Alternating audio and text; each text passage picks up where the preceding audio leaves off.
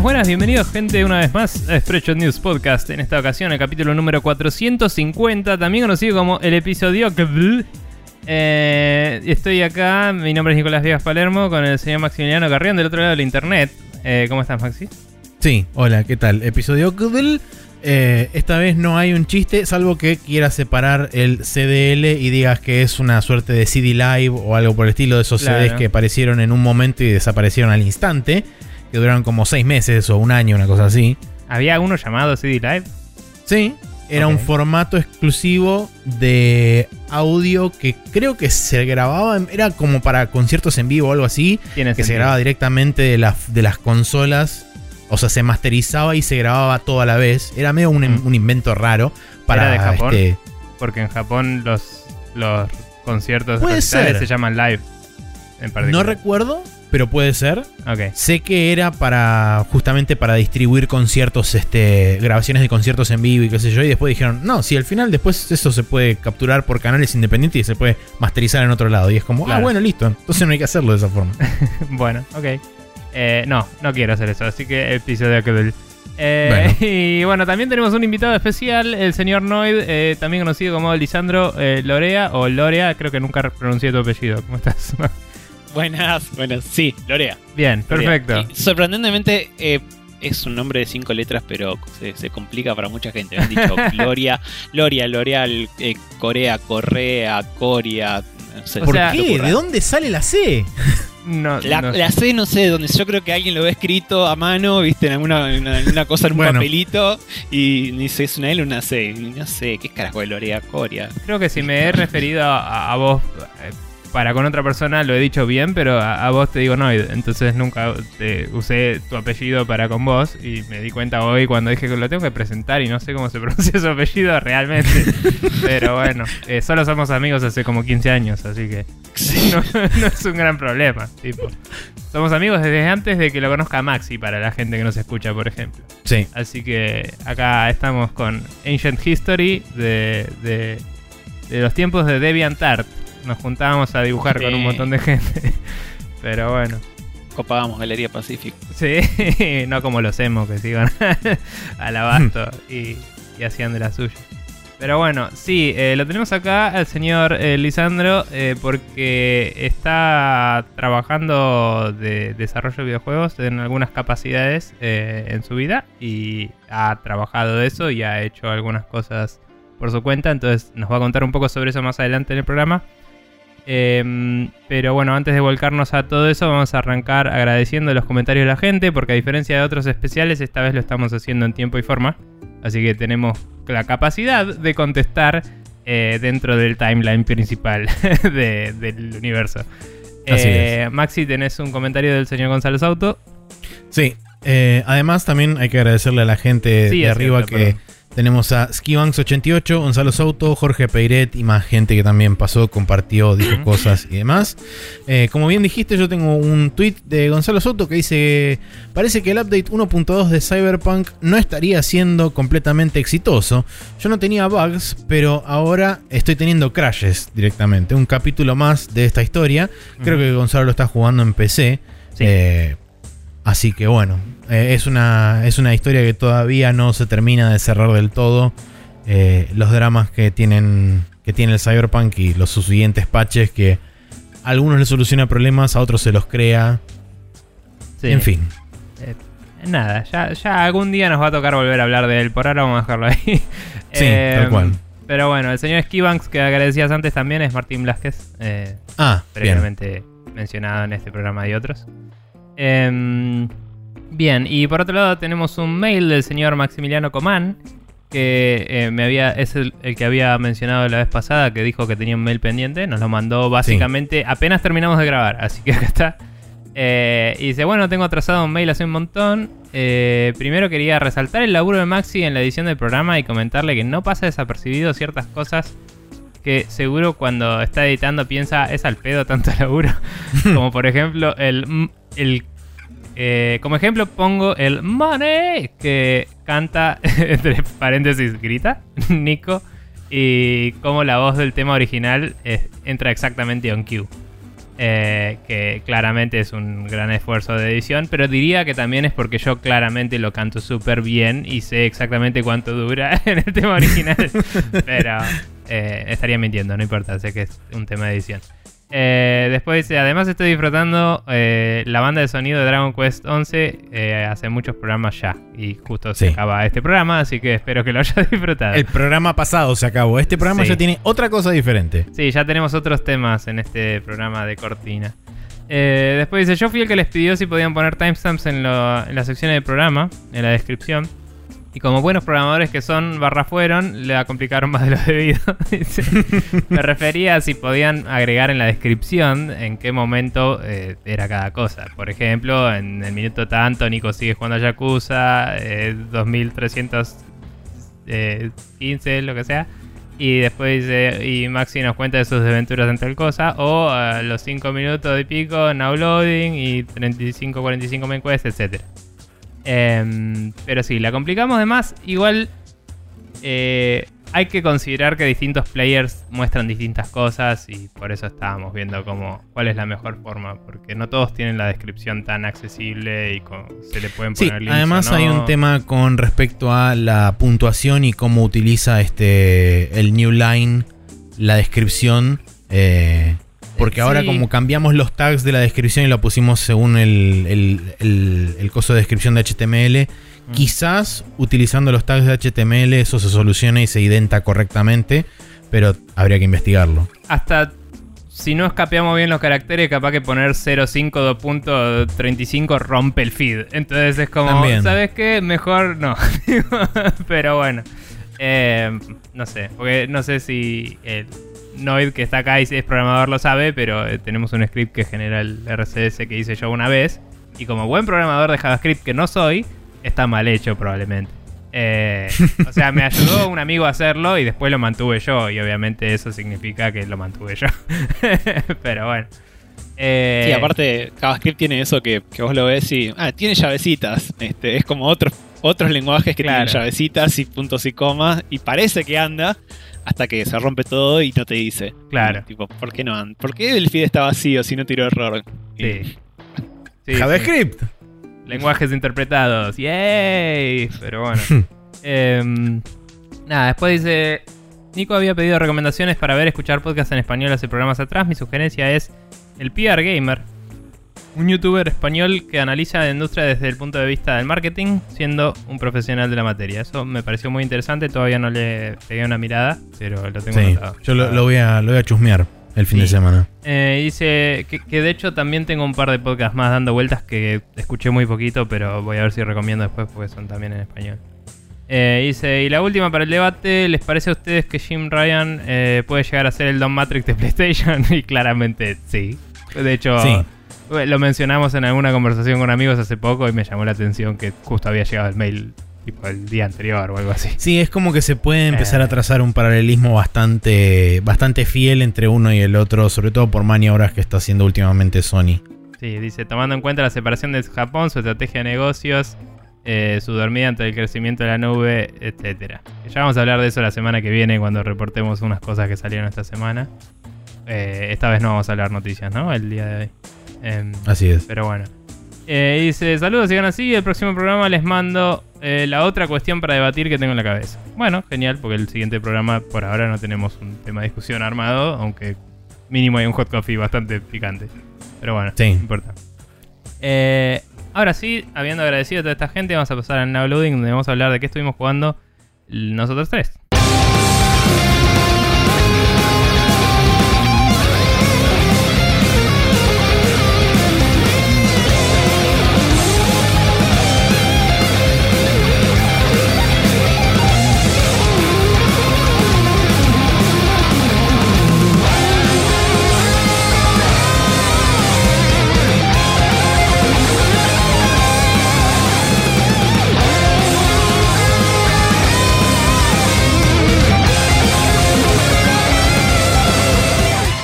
Vuelta acá en el Now Loading, donde eh, ambos tres estuvimos jugando algo en la semana. Y vamos a arrancar por el señor invitado Noid. Como, eh, ¿qué, qué estuviste jugando esta semana, Noid? Bueno, como hacía rato que no venía jugando nada, Eh, hacía ya como, como, como un mes que estaba laburando medio full.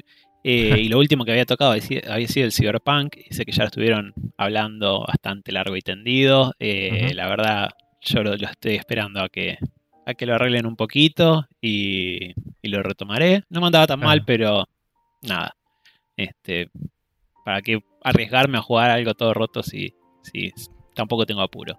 Eh, así que me puse a jugar a un juego super indie, super experimental que se llama eh, Cruel World. Ujú. Eh, básicamente, eh, si quieren les paso, mientras como para que lo tengan a la vista, les dejo para que vayan viendo ustedes. Eh, Cruel World básicamente es, es un plataformero. Así, Ujú. super indie, pixel art, este, sencillito, saltar, esquivar pinchitos, lo, digamos lo de siempre. Tiene algunas mecánicas por ahí copadas, como que puedes hacer un rol y si haces un rol no te matan los pinches, puedes- y puedes hacer como un salto en el aire. Bueno, nada, cosas así como de, de- de- de- tipo si jugaron Downwell es una cosa medio similar. Pero el punto que tiene de especial es que es eh, básicamente una especie de, de- de juego multiplayer eh, masivo, eh, asincrónico. eh, no sabría bien cómo explicarlo. Básicamente hay cosas que se llaman nodos. Todas las puertitas, por ejemplo, hay, unos, hay cartelitos de ayuda y ese cartelito es un nodo. Puertitas para, para pasar al otro nivel y eso es un nodo. Hay puertitas para grabar y eso es otro nodo. Y vos para usar el nodo eh, tiene que ser tuyo. Entonces, ¿cómo haces para que el nodo sea tuyo? Lo tenés que hackear. Y básicamente hackear es, tipo, abrir- se te abre como una consola, pones hack y, y tenés que poner un número que te deja elegir. Cuanto más alto es el número, más va a tardar. Este, si le pones tipo hack 500, es como que cada, cada vez que trata, este, tiene como que subir una, bar- una carga hasta 500. Eh, y básicamente se tiene que hacer como una especie de batalla tipo idle game contra todas las demás personas que están en la lista de dueños de ese nodo. Entonces cuando vos le ganás a todos esos, pueden ser tipo cada vez cuanto más gente va jugando, peor es. Claro. Cuando le ganás a esos, no sé, 20 tipos, que encima si pusiste muy poquito de hack, lo hace rápido, pero por ahí por la mitad perdiste, tenés que empezar todo de cero. Bueno, cuando vos le ganás a todo eso, te, deja la, te da la opción de temporariamente usar los recursos de ese nodo, que puede ser leer una ayuda, grabar el juego, eh, o abrir, eh, abrir algo, una puerta, eh, o agregarte vos a la lista de owners. Y entonces ahí es donde vos estás perjudicando a todos los que vienen atrás, porque los que vienen atrás ahora se les sube la dificultad. Entonces Claro. tienen que hackear. Y bueno, es- súper sen- sencillo porque esa parte, ya te digo, es más tipo, más tipo idle, pero por ahí no es el tipo de juego que yo juego habitualmente, pero me gusta agarrar cosas raras. Y creo que lo que tiene de, de copado, el nicho para mí que tiene de copado, es que vos tipo jugás un nivel de plataformeo, llegaste a la puertita del save y la tenés que hackear y eso te puede, puede tardar como 5 minutos. Entonces para mí está muy bueno para, tipo, estás laburando, cortás un ratito, te jugaste un nivel, cuando llegaste a la parte de hackear, lo dejás hackeando, seguís laburando. Cuando te acordás, volvés, el juego está ahí, no, no hace timeout, no se cierra solo ni nada. Así que lo estuve usando así, tipo agarraba, jugaba un Claro. nivel, hack, me se- seguía laburando, me acordaba por ahí a la hora, no importa. Y no, en ese sentido ahí creo que tiene, tiene un, un nicho bastante copado. Y bueno, está eso de si querés perjudicar a los demás y, y tener el recurso siempre disponible y agregarte ahí a la listita de owner o decir por ahí, no, no sé, era una lista de tutorial que me explicaba, no sé, cómo hacer el doble salto. Ya está, ya la leí, no voy a joder a los otros, no me voy a poner en owners. O sí, porque soy malo. Entonces también es un poco así de, de, de jugar con, con, con la gente, ¿viste? Que tipo, bueno, van a hackear el, el tutorial y no le van a bajar a la gente. Sí, hackean el tutorial. Consulta. Sí, Eh, cuando vos te agregás a la lista de owners de ese nodo, eh, ¿en qué sentido se te incrementa a vos el tiempo de hackeo como usuario? O sea, vos por ejemplo di- diste un ejemplo antes de poner, por ejemplo, hack 500. Ese 500 es lo que se asocia, por ejemplo, a vos como owner cuando te pones como owner, entonces eso multiplica la cantidad de tiempo que requiere hackear el nodo. ¿O es independiente y solamente cuenta la cantidad de usuarios y eso es lo que va aumentando el tiempo progresivamente? si yo pongo hack 500, yo me agrego a la lista de owner con 500 de HP. Entonces la persona que... ah. La persona que después tiene que hacer el hackeo puede elegir el número que quiera. Entonces, pero ponerle que la persona eligió hack 100 y dijo, listo, 100 es un montón, va a tardar un rato largo, pero seguro le gano a todos. venía, le ganó uno que tenía 30, que, que igual es medio random, ¿no? Esa, esa dado, o sea que vos podés poner hack 10 y tener mucha suerte y ganarle a todos, pero en general Claro. tiene que ser algo más o menos que tenga el, el mismo número que el, que el promedio que puso la gente. Claro. Entonces, bueno, por ahí le puso 100, tardó una, no sé, tardó como 5 minutos o, o más, porque era un montón de gente, pues tarda como un, un minuto para cada pelea, ¿viste? Entre Mm. que va tirando dado, tirando dado. Y pues claro, por ahí le tardó un montón y ahí viene este chabón, este malnacido que te puso ahí 500 porque total lo dejó toda la noche eh, y, y- y ya está, ¿entendés? Entonces bueno, es un poco eso, creo que es como un juego un poco de trolear al que, al que viene jugando después, ¿viste? Es- O, es- o sea que en realidad el, el 500 no es tanto el ataque que haces, sino cuánta defensa tenés vos. Entonces, cuando ellos, cuando vos atacás al enemigo y ellos te atacan a vos, vos tenés 500 de HP con los que Es- estás atacando. Claro, vos tenés, arrancás, en cada pelea arrancás siempre con esos 500 HP. Lo que pasa es que, cuan- que el- la barra cada vez, después de cada pelea, es como que recuperás la vida, pero tarda un tiempo en hacer esa Claro. recuperación de vida. Entonces, si vos le ponés 500, por ahí tarda dos minutos cada vez que termina una, pelea, solamente para subir la barrita de vida, que ya había tardado. Entonces, es como que va todo muy por ahí. Mm. Y, y no necesariamente. Capaz es instanciado, no tengo idea, pero ¿qué pasa si dos personas están jugando a la vez y capturan el mismo nodo? ¿Eso se resuelve? ¿No tenés idea? ¿O... Eh, mira, cuando jugás, o sea, vos jugás siempre solo, ¿no? Eh, Claro. Si dos personas capturan exactamente el mismo nodo exactamente al mismo tiempo, eh, no sé, por ahí se rompe todo. hay que preguntarle. No, hay que preguntarle. No, yo imagino que le pide la lista de, de usuarios cuando accedes al nodo si es un juego online. Y, y lo haces local, digamos, y después, bueno, de última los dos se agregan a la lista, qué sé yo. Pero bueno. Yo, no sí, yo supongo que, que- no sé cómo no sé cómo está manejado porque sé que ya lo habían Eh. hackeado y ya tuvieron que agregar cosas de, de seguridad, la, la típica. bueno. Eh, aparte no te pide registrarte, viste ni nada, te- es como que te pide un nombre y puede haber varios con el mismo nombre. Debe ser como Claro. algún ID único. Sí, Eh, un hash o algo de utilizar internamente. Claro. Y la verdad no sé, supongo que llegarán los dos owners, los agrega a los dos y el próximo Claro. a esos dos. Sí, sí. No. No, me dio Muy loco curiosidad que porque. también el, juego es relativamente nuevo, va, relativamente no, súper nuevo, porque salió el primero de abril de este año. Sí. Para April Fools aparentemente salió el juego. Sí, sí, sí, yo lo- lo tenía porque, o sea, lo, lo- lo ubicaba porque eh, hay una chica llamada Mary Grassini que creo que ustedes la deben conocer, por lo menos Nico, que es una artista y game designer de, de acá de. Argentina, de, Rosario particularmente. Eh, y ella Sí, trabajó... también escribe en Pressover a veces. Sí, sí, es verdad, porque es lo más importante. Eh, y eh, ella trabajó en los niveles de DLC del juego este, porque creo que Ah, tiene- ya tiene niveles eh, extras. Eh, Así que bueno, como lo había comentado ella, y estaba, estaba en tema de, digamos, de ni, ni bien salió. Y bueno, vamos a probar a ver qué onda. Claro, acá está el, el itch.io de Mer linkeado. Esto está disponible en itch. eh, está a 7 dólares. Sí, 6,66, pero sí. Sí, Ah, perdón, 6.66. Sí. sí, es del Eh. creador del Starseed Pilgrim. Si lo ubican, ese juego. Starseed Pil- me suena, ¿eh? Eh, Pero no estoy seguro. A ver, Star. También un indie así, súper, súper fumón. Eh, La verdad que como, como idea Pero- está está súper copado y es súper interesante, justamente como, como decía. Además me da la impresión, los niveles son, son así de una sola pantalla, ¿no? No tenés múltiples pantallas. Eh, son de una sola pantalla, pero a veces me parece que tenés que yo lo jugué, no, no llegué a avanzar tanto, tanto, pero me parece que a veces tenés como que ir y venir. Eh, O por ahí ves la parte, estás en la parte de abajo de un nivel y no puedes acceder a la de arriba, pero entras por una puerta y después cuando salís estás en esa Claro. parte. O sea, Claro. podés, digamos, son persistentes, no es que es tipo Mario 1, digamos, que pasaste un nivel, Mario 1 no, bueno, Mario 2, que pasaste un nivel y seguís de largo siempre. Está, Sí. está, está bien. Sí, digamos que son boards como los como los primeros juegos que eran tableros, entre comillas, de juego. claro. Entonces es una pantalla eh, que puedes scrollear o no, depende del tamaño del viewport, supongo, pero, pero ves una pantalla entera y te vas y por ahí después volvés o no, no sé. Pero está bien, está, está interesante la- el concepto. Tiene, ¿Tiene otros verbos aparte de hackear, puede ser?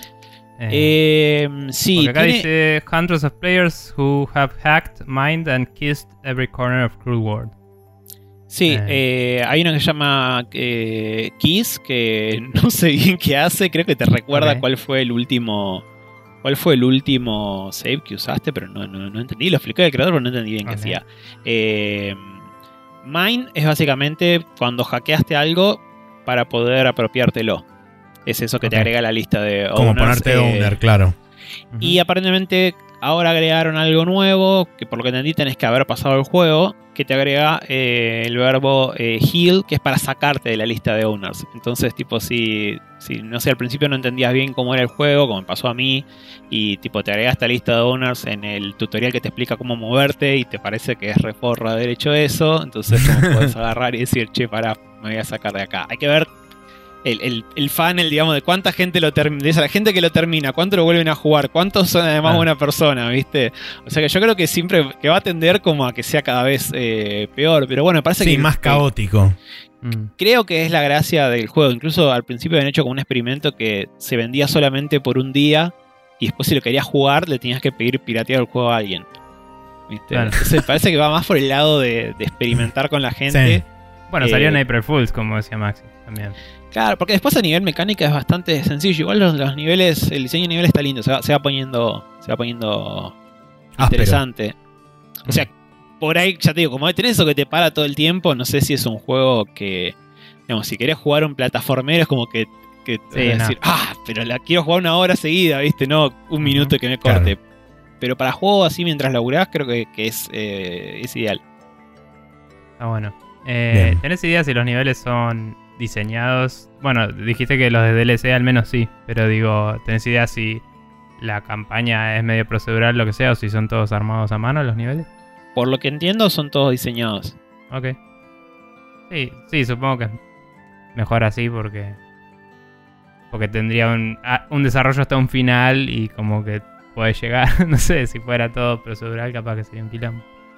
Es que Pero encima bueno. es como es todos juegan en el mismo, digamos, en el mismo mundo. Es como que sí, podría ser procedural, pero Digo, podrían tener todos el mismo seed, generar un Claro. infinito, pero no, ahí no habría gracia porque nadie podría decir que ganó. Entonces. claro, por eso. Es como que igual sería un seed para todo el mundo, así que Sí.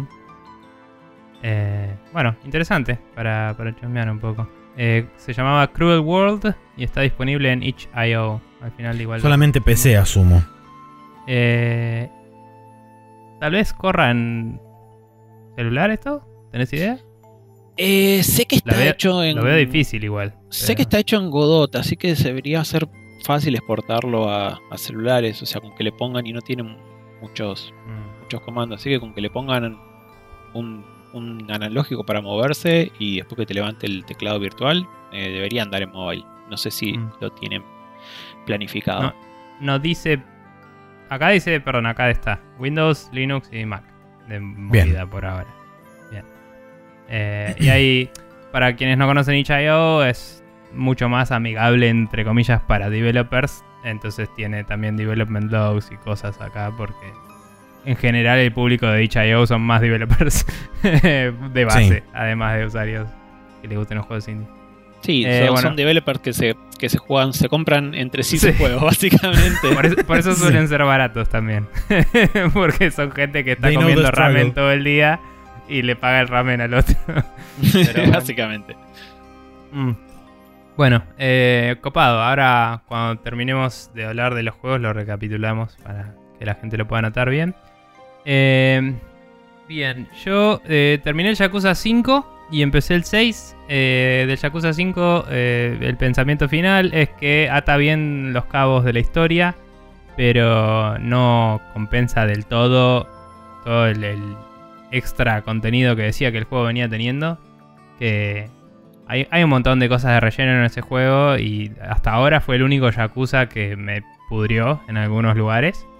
Eh, y quizás por, por ser un juego con muchos protagonistas que tenía como muchos principios y muchos finales, eh, lo que tenía de bueno era que me volvía a ganar con cada principio, ¿no? Era como, bueno, vuelvo a empezar otra historia y era interesante otra vez. Pero es como que cuatro veces me harté de ese juego y no está bueno eso. Eh, en realidad tres, porque la historia de Kiryu por ahí es la más clásica Yakuza y fue interesante de principio a fin. Em, y no se lo atribuiría a que el personaje es uno con el que ya estaba encariñado, sino a que me pareció la más sólida a nivel eh, contenido, digamos. Em, quizá la de Haruka estaba por ahí también. Pero bueno, nada, eh, igual terminó así em, muy, muy bien, muy unas cinemáticas larguísimas, onda nivel Metal Gear Solid 4, estamos Sí. hablando, tipo una hora de cinemática para presentarte el final más o menos. No lo timeé, pero mínimo en 40 minutos le metieron seguido, así, pa, pa, pa, Sí, sí. Y es como, yo la estoy pasando joya. Sé que no a todo el mundo le gusta, pero aguante, el dorama. Eh, y hay un par de casualidades cualca más, así hacia el final, pero esas te las explican con un one-liner así descartable, onda. Ah, sí, me dijo tal que venga a ayudar. Y es como, bueno, dale. Ok. esa Me subo persona al en- tren y vamos. esa persona en particular, ponele que más o menos sabía que esto iba a pasar. Ok. Y, tipo, y llegó en el momento justo para salvar a alguien. Bueno, buenísimo. Em, pero nada, est- estuvo bien y, y terminás con el lagrimón ahí. y nada, y inmediatamente empecé el 6 y el 6 es eh, instantáneamente mejor. eh, más allá de que está hecho con un motor nuevo y las mecánicas son más modernas y todo, eh, la historia se vuelve interesante al toque y ya estás emocionalmente totalmente ahí para lo que está pasando. Y, y es bastante heavy lo que pasa así de, de movida. Sí. Que normalmente los juegos de Yakuza empiezan más con un, un momento medio dramático, onda de película de mafia. Tipo, uh, se murió alguien y culpan a una persona, o están buscando al culpable y vos estás en medio de un quilombo, o cosas así, y acá es más emocional la cosa. Arranca ya con un tema un poco más... eh, Es mucho más íntimo el Yakuza 6 con respecto a ese tipo Sí, de sí, cosas. es una historia un juego que- personal de Kiryu de movida en vez de ser un quilombo en el que Kiryu se mete y después se siente involucrado. o en el que se ve involucrado como es el Eh, sí. 90% de los casos. Sí, sí, pero bueno, digo, ya al toque el chabón está con feelings del asunto. Sí. No es, no es que eventualmente le importa lo que le está pasando. Em, y nada, ya el Dragon Engine es otra cosa. Y después de jugarme tres juegos seguidos con los motores viejos, es como, uy, qué lindo volver al motor en el que puedo entrar a un combiní y romper todo a patadas. Y es como, aguante todo. Eh, y, y nada, es- la estoy pasando muy bien. Eh, jugué poquito por ahora, así que no tengo mucho más que decir. Eh, me gustó mucho el fake out en la, en la intro eh, con la cuchara que está Kiryu con cierta Es- sustancia que parece una cosa y es, Es otra un cosa, gran nada que ver. momento. Y es un gran momento. Eh, pero no voy a spoilearlo. Lo vamos a dejar ahí. Em, eso fue el Yakuza por ahora. Eh, Maxi, estuviste jugando más del Record of Lost War. Sí, estuve jugando más del Record of Lost War Didlit in Wonder Labyrinth. Eh, llegué hasta el área 6, que según tengo entendido es el área final del juego. Y eh, creo que estoy a punto de enfrentarme al jefe final, o lo que asumo que es el jefe final, porque ya básicamente tengo todo el mapa visualizado y libre de obstáculos. Tengo solamente dos puertas que desbloquear, que todavía no tengo esa llave para desbloquearlas, pero asumo que esa llave va a estar después de esto, eh, de, este, de este último jefe, si es que la indicación de el alto promedio de las otras secciones del mapa se condice con el Mm. área en la que estoy. Eh, tenés entonces, una torre de la mierda loca y tenés que subir claro, 40 asumo que quizás, porque estoy justo en un save y el eh, de la forma en que el, el juego te, te avisa o te indica que estás por pelear contra un jefe es que la pared hacia donde está la habitación del jefe tiene como una bruma celeste que sale del, del lugar y medio como que se evapora Claro. y eso te dice guarda que hay un Souls, así que Claro, hay esto. Dice guarda que hay un jefe acá claro. eh, entonces, y justo me encontré con eso y es como, bueno, que es un buen momento para salvar acá y dejarlo y- e irme a jugar Perdón. otra cosa. ¿Puedes grabar en cualquier momento en el juego? No, no, tenés este, habitaciones con save points, pero tenés justo, ah, está claro que está diseñado de esa forma, pero tenés justo un save point antes de una, de una boss, de un boss room. Eh, y justamente, no me acuerdo si fuiste vos el que me comentó o en otro lado saltó el comentario sobre el tema de la música. Eh, Tenía un par de anotaciones hechas al respecto de la música, pero por supuesto porque me O sea, colgué hablando de comenté otras es que la vez pasada no la mencionaste y que cuentes qué tal está. Ah, ahí está. Eso. Ahí vamos. Sí.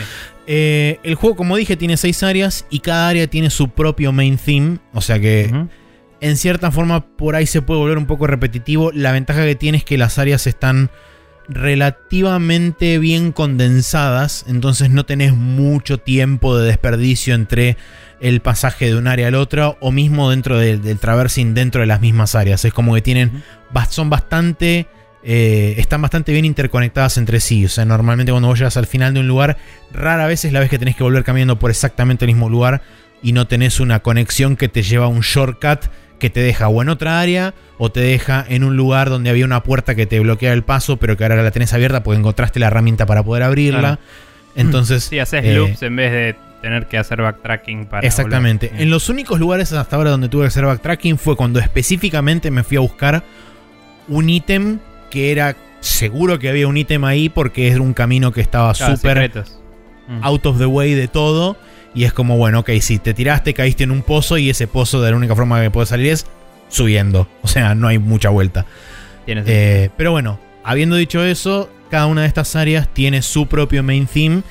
Y está muy bueno porque buscan. O sea, el, el estilo de producción del- de la música está muy cerca de lo que es la música del Symphony of the Night en cuanto a timbre. O sea, me refiero a, lo- a los tipos de instrumentos que utilizaron y al tipo de producción que se maneja. O sea, son instrumentos sampleados y que Ujú. son sampleados en particular de una librería de instrumentos que se utilizaba mucho en los 90 que se llama Red Book. Eh, y esa, esa librería de instrumentos sampleados básicamente es lo que usaba el 90% de los juegos de PlayStation. Este juego me da la impresión de que utiliza eso. Entonces te da también ese feel que se condice muy bien con el arte visual que tiene el juego del pixel art. Eh, y es como que básicamente el juego es un throwback completo a mediados de los 90, en pleno PlayStation. Eh, y la verdad que la música está muy buena, combina muy bien. No, no conozco del todo, digamos, las melodías de Lodos War y demás, sobre todo lo que es el OVA y todo Claro, eso. anime, Pero tiene, me da la impresión de que tiene por lo menos reminiscencias a los temas de los que se vieron, por ejemplo, en anime, que sé yo, mezclado con el clásico este, upbeat rock que tienen los juegos tipo Castlevania Symphony of the Night y toda esa Claro. movida, este, mezclado con el high fantasy de Lodos, la verdad que queda muy bien. Em, Y es. Tiene, tiene como una movida más. O sea, eh, siendo un mundo fantástico es difícil de determinar nada, ¿no? Pero digo, tiende más a lo medieval porque el Castlevania ponele que agarraba más cosas victorianas o ponele que renacentistas como mínimo. De- de- Sí, no, esto tiene, tiene un tinte más este, clásico de fantasía. No, Mm. no va por el lado del el clásico, lo barroco o, ese- o esa movida que es más Castlevania. Esto va más por Claro, el lado de más- High Fantasy. dirías que es tipo más épico, más de Tiene, aventura. tiene un poco más de. Sí, tiene un poco Mm. más de, de esa onda de, de epicidad, si querés. Eh, Claro. Pero como dije, como no conozco las melodías de Lodos, eh, quizás Sí, pues, por ahí son cosas que capaz tomaron directamente. le- temas, de hecho, para el juego. Sí, Claro, sí. por ahí levantaron directamente melodías del que utilizaron en los OVAs y no las reconozco. Eh, pero la verdad que la estoy pasando muy bien. Sí debo decir, espérate, me rasco el pie. Ahí está. este, sí, sí debo decir que el juego tiene. O sea, hay como dos grandes momentos que tiene el juego. Vos tenés, eh, eh, digamos, el momento uno es el gameplay que haces a lo largo de la mayoría del juego que es el traversing entre área y área, yendo a buscar los ítems, matando enemigos, explorando el mapa y qué sé yo. Y después tenés otro momento que son los jefes, y ahí es donde creo que el juego pega los saltos de dificultad más, este, más agudos. Porque tenés alrededor, si no hice mal la cuenta, son alrededor de dos jefes por área. Entonces serían, al sumo yo, un, 12. ca- un- un total de 12 jefes en total en el juego. A partir de más o menos el quinto jefe, o sea, lo que sería el segundo jefe de la tercera área, eh, tuve que empezar a repetirlos múltiples veces antes de poder ganarles. Hasta ese momento, los jefes es como que los estudiabas un toque mientras estabas peleando y tenías chance real de ganarle. Claro. A partir de ese jefe en particular, eh, es como que la dificultad pega un salto y cada jefe con- eh, posterior a ese, la dificultad se incrementa cada vez más Hasta que llega un punto de, por ejemplo, el último jefe antes de esto es un jefe que tiene dos fases. eh, no te permiten curarte durante el intermedio de la fase 1 y fase 2. Y la, la verdad que tuve que intentarlo fácil unas 15 veces antes de poder ganarle. Eh, debo reconocer ¿Tenés que... ítems de curación o no tenés? ¿Cómo? ¿Tenés ítems de curación o no tenés? Tenés ítems de curación y además Ok. tenés un sistema construido dentro de las habilidades de Didlit que, como expliqué la, la semana pasada, vos este, con Didlit agarrás dos espíritus, uno de fuego y uno de viento, Sí. que podés switchar a la Icaruga. Cada uno de Mm. esos espíritus tiene tres niveles de, de build-up para eh, afectar tu arma y tus ataques con ese elemento. Cuanto más, cuanto más este, upgradeado esté ese elemento, más daño elemental hace de cada uno. Eh. Cuando llegas al tercer nivel, de tres niveles posibles que tiene ese elemento, lo que te permite hacer si es que eso activa un auto heal, o sea, activa una regeneración que te va curando progresivamente la vida. Por supuesto, no es una velocidad instantánea ni te cura el HP eh, Claro. de una, Tienes que sino no que es una por un rato en el boss. Exactamente, es progresivo. El tema es que eh, cuando vos te enfrentás al segundo, a- a- a la- en el caso particular de este, de este jefe que tiene la segunda fase, yo suapié a uno de los elementos que todavía tenía en level 3, cada uno se controla independientemente, y con ese, cuando ese elemento está activo en nivel 3, te- me empezó a curar. El tema es que, por supuesto, el jefe, una vez que se activó y empezó el combate, me pegó, y al toque eso te baja del nivel 3, a- cada golpe te baja un nivel hasta llegar al nivel 0. Este, y vos después tenés que ir recolectando unos, este, unos cubos de magia, vamos a decirle, que eso te va aumentando el nivel de, Claro. de los espíritus.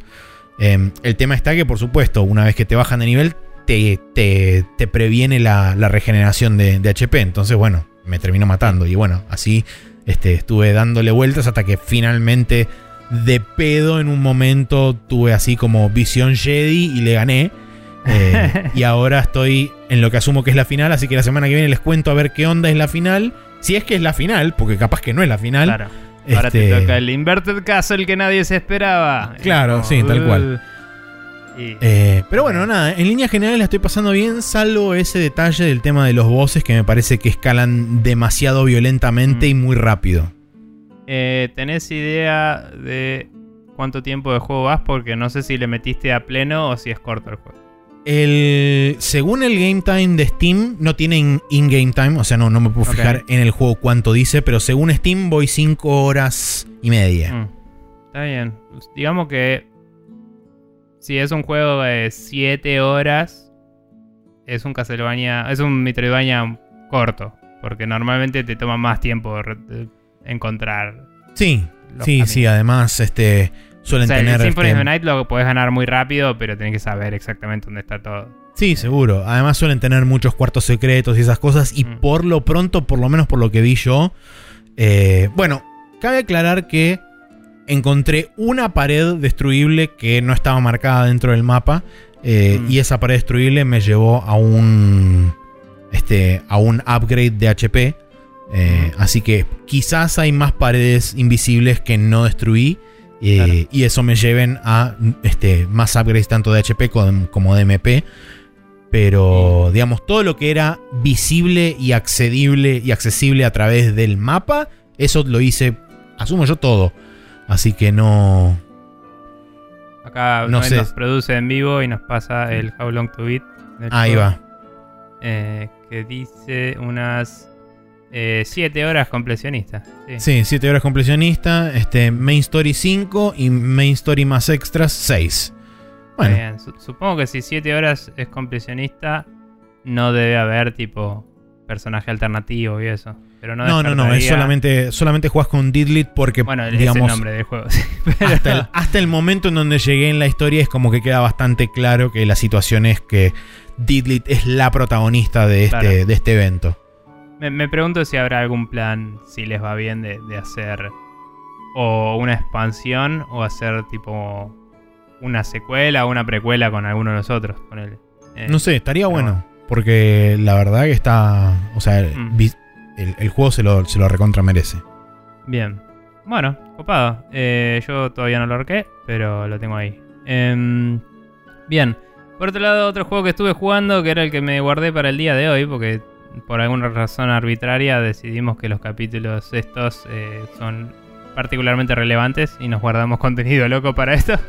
Eh, estuve jugando al Tony Hawk's Pro Skater 1 más 2 para Xbox. Eh, estaba barato, me lo compré. Ah, me pareció a mí que era un buen precio, me lo compré. Estaba como 2.200 pesos, creo. Eh, anoté ahí que es medio raro cómo se compra en el store de Xbox. Viste que había habido un problema que si te lo comprabas físico era medio raro y no podías upgradearlo y cosas así.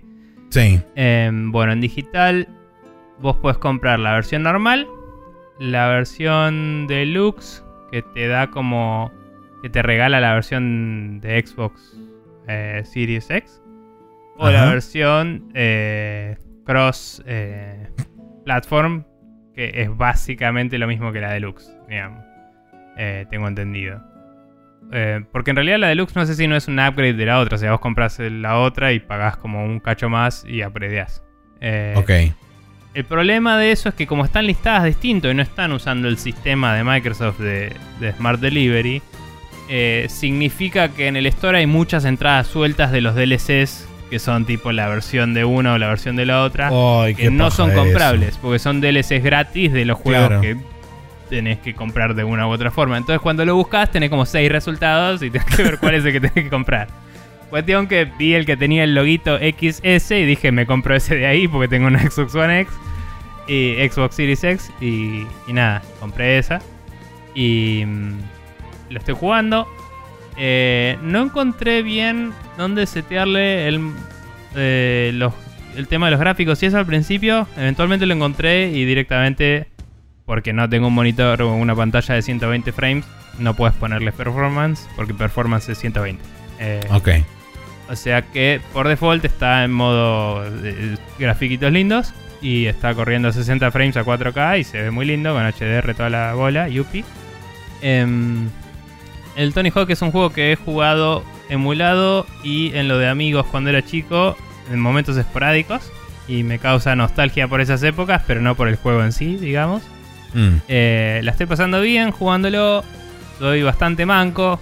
Es interesante eh, ir descubriendo los combos y eso de a poco, eh, como imagino que habrá sido en ese momento, porque justamente como no tengo tanta memoria del juego en sí, es como que estoy medio aprendiéndolo casi de cero, digamos. Sí. Eh, y no tengo la nomenclatura y todo de las cosas de skate. eh, de, de- de esas cosas de los jóvenes, ¿no? De, de andar haciendo trucos por ahí. Eh, entonces es como que tenés que ir descubriendo el lenguaje, ¿no? No, no, no, no hablo de los nombres de los trucos, pero digamos el... Si hago este truco que gira la- el skate para un lado y después trato de hacer este otro, me voy a caer porque no estoy en una posición para hacer eso. Entonces Claro. la combina O sea, tenés que descubrir los strings de combos para dónde van. Eh, porque medio como sería, no sé si... Bueno, como el Jedi Knight 2, que es una referencia que algunos de nuestros oyentes tal vez entiendan. eh, había algunos ataques que si haces de izquierda a derecha no puedes hacer un ataque de derecha a izquierda inmediatamente. Tenés que después hacer otro ataque que empalme bien con ese para después hacer Claro. el pasaje del otro lado. Tenés que ir de a poco, pasar de uno al otro. Entonces tenés que ir descubriendo esas combinaciones para poder ir maximizando la cantidad de puntos. Y también descubrí que eh, el, el cheat code, digamos, es básicamente hacer trucos contra las paredes porque te da un montón de puntos. Entonces, si vas contra la pared y rebotás y haces un salto, es como que es un re multiplayer y se va toda la mierda. Eh, avancé mm, hasta la primera competencia. Básicamente tenés niveles donde tenés que cumplir objetivos para, para obtener puntos. Y no sé si es cumplir n cantidad de objetivos o llegar al mínimo de puntos totales del nivel que destraba el siguiente. Eh, entonces dice los primeros tres niveles creo que son y el cuarto es una competencia y para poder pasar al, al siguiente nivel tenés que ganar la competencia, lo cual significa creo que estar en el top 3 y consistentemente caigo cuarto, así que todavía no pude. Eh, pero más o menos voy bien encaminado. Eh, la única cosa que me parece que personalmente que no envejeció bien, porque el juego está bastante fiel, recreado, según tengo entendido, la- las mecánicas y cómo funciona y todo.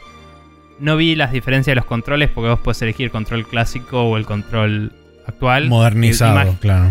Imagino que el control, entre comillas, modernizado, lo único que tiene distinto es que debe agarrar del último Tony Hawk copado, ¿no? En vez del primero, digamos. Puede ser. Eh, deben haber agarrado el estándar del Tony Hawk 3 o el 4, no sé. Em, no, no, no me fijé las diferencias, jugué con el que venía, digamos. Eh, pero la única cosa que me parece que no envejeció del todo bien es que hay animaciones que si las ves no tiene mucho sentido. Eh, hay un medidor de balance cuando haces algunos trucos, cuando vas grindeando en, una, en un riel o cuando estás en el borde de una rampa, cosas por el estilo, tenés un medidor de balance. Eh, Cuando estás en un riel tiene sentido que si vas para cualquiera de los dos lados te caes. ¿sí? Pero cuando estás en una rampa, según tu animación, según si estás con manteniendo un pie apoyado o el otro, o si estás sosteniéndote en el aire, viste, o haciendo alguna cosa loca, Sí. vos ves que el personaje tiene su peso mayor- mayormente de un lado o del otro y no siempre se condice hacia dónde moves la barrita con cuál es el lugar más estable realmente del personaje. Y el juego determina que si vos te orientás hacia adentro de la rampa, el personaje se posiciona y cae en la rampa bien. Y si te vas hacia afuera de la rampa, te haces pelota. Y hay momentos donde el chabón está literalmente parado con la patineta en el borde de la rampa. Y es mucho más estable bajarse de la rampa que subirse a la rampa. Y el juego, si te bajás de la rampa, Te caes. penaliza. Y es como, entiendo la mecánica en una Play 1. eh, y es decir, si moves el valor hacia adentro está bien y si lo moves hacia afuera está mal, fin. Pero cuando miro esta animación, mi cerebro me dice bajate de la rampa para poder seguir. Porque volver a subir a la rampa es complicado. No, no tiene tanto sentido. Es difícil de visualizar por ahí para el que nos está escuchando, pero a lo que me refiero es que si ves a una persona haciendo balance y que está eh, haciendo balance en una pose no simétrica, tiene una tendencia hacia uno de esos la- dos lados. Y el juego no siempre se condice el lado más estable al que es considerado correcto. Y eso Claro. es, para mí, que estoy viendo el lenguaje visual entero y no solo la barrita, me, me confunde. Sí, te a veces y termino rompiendo el combo por, por seguir lo que me parece correcto en vez de lo que el juego determina que es. Em, entonces, esa es la disociación más grande que estoy teniendo, que me- a veces me está cortando combos más o menos piolas. Eh, y eso es un toque una paja. Pero está entretenido, es divertido, es eh, stupid fun, ¿no? Y Hmm. es un buen juego para jugar escuchando podcast y pelotudeando. Eh, así que lo banco bastante. Eh, eso, la verdad que corre súper bien. Y eh, una pena que no esté en Steam, pero está en Epic. Si a alguien le interesa en PC. Y está en las otras plataformas también. Ah, Creo no que está en. Switch ahora. Mirá vos, pensé que estaba en el launcher de Blizzard. eh, en el. En el. Coso, Eh. de Battle. Casi seguro está porque es Activision, pero me parece que estaba en Epic. Eh, Ok. lo, lo averi- lo averiguo mientras nos contás el juego que Bueno. Eh, y yo también tengo otro juego que este es un retorno, es el retorno del rey original, aquel que supo este, determinar que de repente yo jugaba cosas de este estilo. Eh, porque vuelve el Euro Truck Simulator 2 de la mano del último DLC, porque salió Iberia y yo dije, ¡Hala, hombre! ¡A España vamos! Entonces agarré, me subí al camión, le cargué cosas atrás y me fui a España. Eh, y así estamos. Eh, estoy ahora dando vueltas por el sur de España. La estoy pasando increíble como siempre. Y gracias a Nico, que el otro día me proveyó, sin saberlo, justamente, absolutamente de casualidad, me proveyó con una playlist enorme de como, no sé, 8 o 9 horas de City Pop almacenados en diferentes playlists. Entonces yo agarré y dije, ¿qué mejor forma de andar por España con City Pop japonés? es perfecto. Y agarré y la estoy pasando increíblemente bien. Sí debo decir que algo que no sé si es a propósito o es un bug o es algo raro. Está todo en italiano. Pero la inteligencia artificial de los conductores en España es notablemente inferior y más caótica que en el resto de Europa. No sé si Polémico. quieren mandar algún mensaje en particular los, de- los developers de este juego, pero sepan que entendí el mensaje aunque no lo hubieran querido mandar. ok. Eh, Hasta ahora, ¿qué regiones habías probado? No sé cuáles hay en total, pero. Digamos, el juego base venía con eh, Gran Bretaña, Francia, Alemania, Italia. No, eh, Francia, Alemania, eh, Dinamarca, Polonia, República Checa y Eslovaquia. Hasta ahí llegaba. Después tenés el agregado de Turquía eh, y todo lo que es la parte de Yugoslavia y toda esa zona del sudeste europeo, si querés. Eh, España y Portugal en el, en, el, en el DLC este de Iberia. El norte, que es este, Noruega y Suecia. Y eh, la parte de Rusia, que agregaron Estonia, Letonia y Lituania. Y un cachitito de Rusia, donde está San Petersburgo y un par de ciudades más. La próxima expansión que viene, que viene ahora después de Iberia va a ser este, una expansión grande de Rusia, donde van a agregar hasta Moscú inclusive Mm. porque es un, un territorio gigantesco y solamente pusieron un pequeño porcentaje. Pero digamos de la mayoría o que yo estuve deambulando por ahí, fui un poco por varios lugares. Hasta ahora no fui nunca, cosa que debería ser. eh, no fui nunca para lo que sería el sureste de Europa, o sea, todo lo que es la región de Bulgaria, eh, Rumania, Turquía y toda esa zona, que es uno de los DLCs. Creo que es el anterior a este de España que salió. Pero ¿Cuántos después todo el resto lo visité bastante. ¿Cu- ¿Cuántos DLCs compraste? Eh, hasta ahora compré todos. Tengo todos los DLCs comprados. Así que tengo básicamente toda Europa para Estás deambular. medio desafiando tus ideales con este juego. Sí, de alguna sí. forma bizarra y, y Es, es verdad, pero bueno, considerando la cantidad de la cantidad de contenido que le agregan con cada una con cada una de las expansiones, en realidad deberían llamar las expansiones y no tanto DLCs, porque ya te digo, por ejemplo, el DLC de, de España agrega, creo que son 30 ciudades en total entre Portugal y España. Eh, cada una de, bueno, ciudades entre comillas, son como hubs donde tenés eh, una representación medio cruda de la ciudad, de las afueras de la ciudad y cuatro o cinco lugares donde vos podés ir a, este, a, a- a contratar trabajos y todas esas cosas. Em, Mm. Así que, pero la verdad que la, la- eh, o sea, en cierta forma es como raro porque cuando volví a jugar es como dije, ¿por qué dejé de jugar esto? Si está buenísimo y la paso re bien. Salvo cuando te interrumpen el tráfico y te dicen, no, tenés que tomarte un desvío y hacer 58 millones de kilómetros para allá y después volver porque llegas tarde. Y si llegas tarde te descuentan plata y entonces es toda una mierda.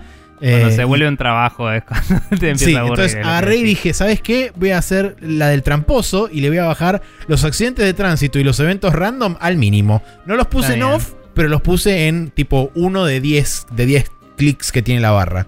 Entonces. Una vez cada 7 millones de años por ahí me agarra un accidente de tránsito o una vez cada 10 millones de años hay un corte de ruta. Este, Capaz deberías jugar algo tipo el Cloudpunk, que sos como un taxista cyberpunk en un mundo hecho de voxels así, con un look muy synthwave. eh, que tengo entendido que es un poco más zen todavía. ¿no? Tenía Ok. como una historia de fondo y cosas, pero creo que tenés como un modo La pregunta así de es- anda surcando los cielos. ¿Podés customizar el cibertaxi? ¿Sí o no? Porque Ah, eso no es muy sé. importante. No lo sé. Sobre todo porque mi camión eh, tiene un montón de chucherías y pelotudeces. tanto adentro como afuera. Lo hice Mm. lo más grasa que se puede hacer un camión. Así está mi camión. Porque aguante que sea un chirimbolo de luces y quilombo que va andando por la ruta. Está bien. Eh, no, no lo sé, la verdad. Tendría que averiguarlo.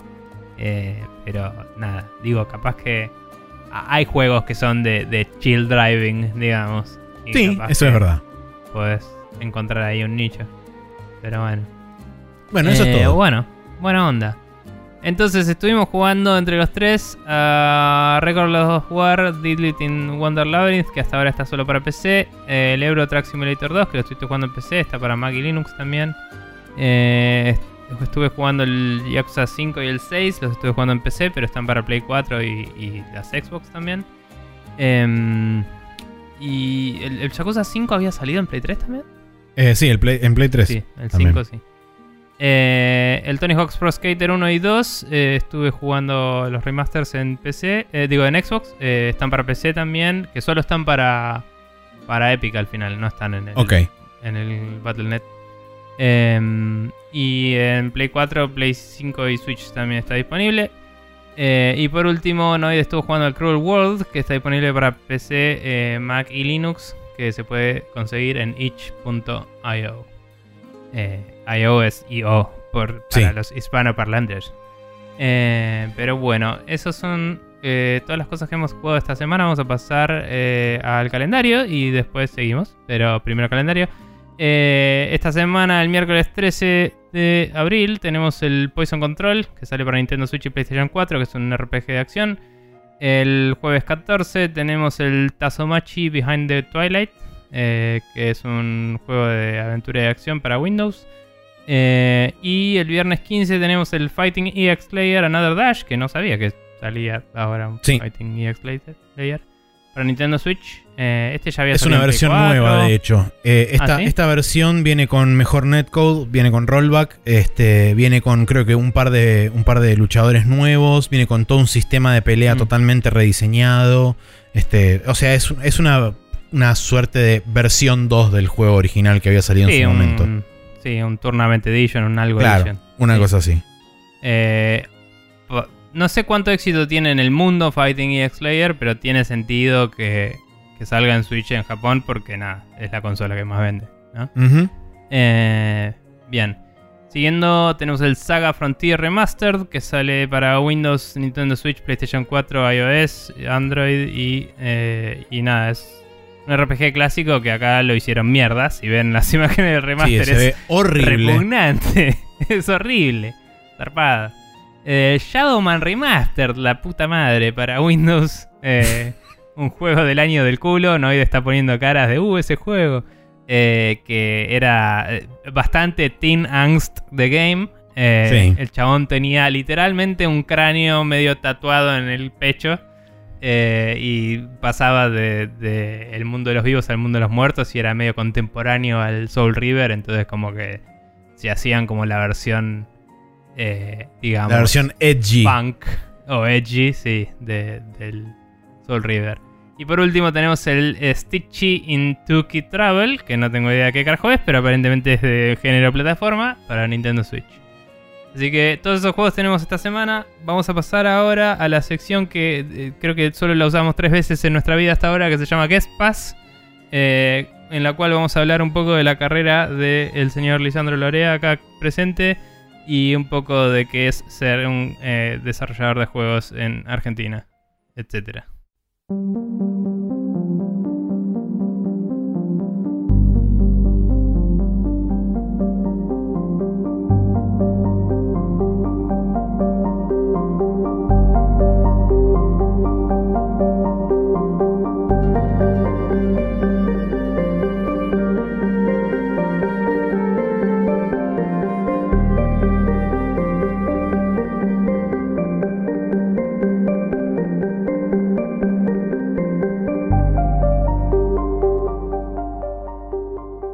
Acá estamos de vuelta en el, game- en el Guest Pass, donde eh, lo tenemos al señor Lisandro Lorea, que estuvo muy callado en la sección anterior porque lo intimidamos, me parece, con nuestras preguntas y, y respuestas rápidas entre nosotros.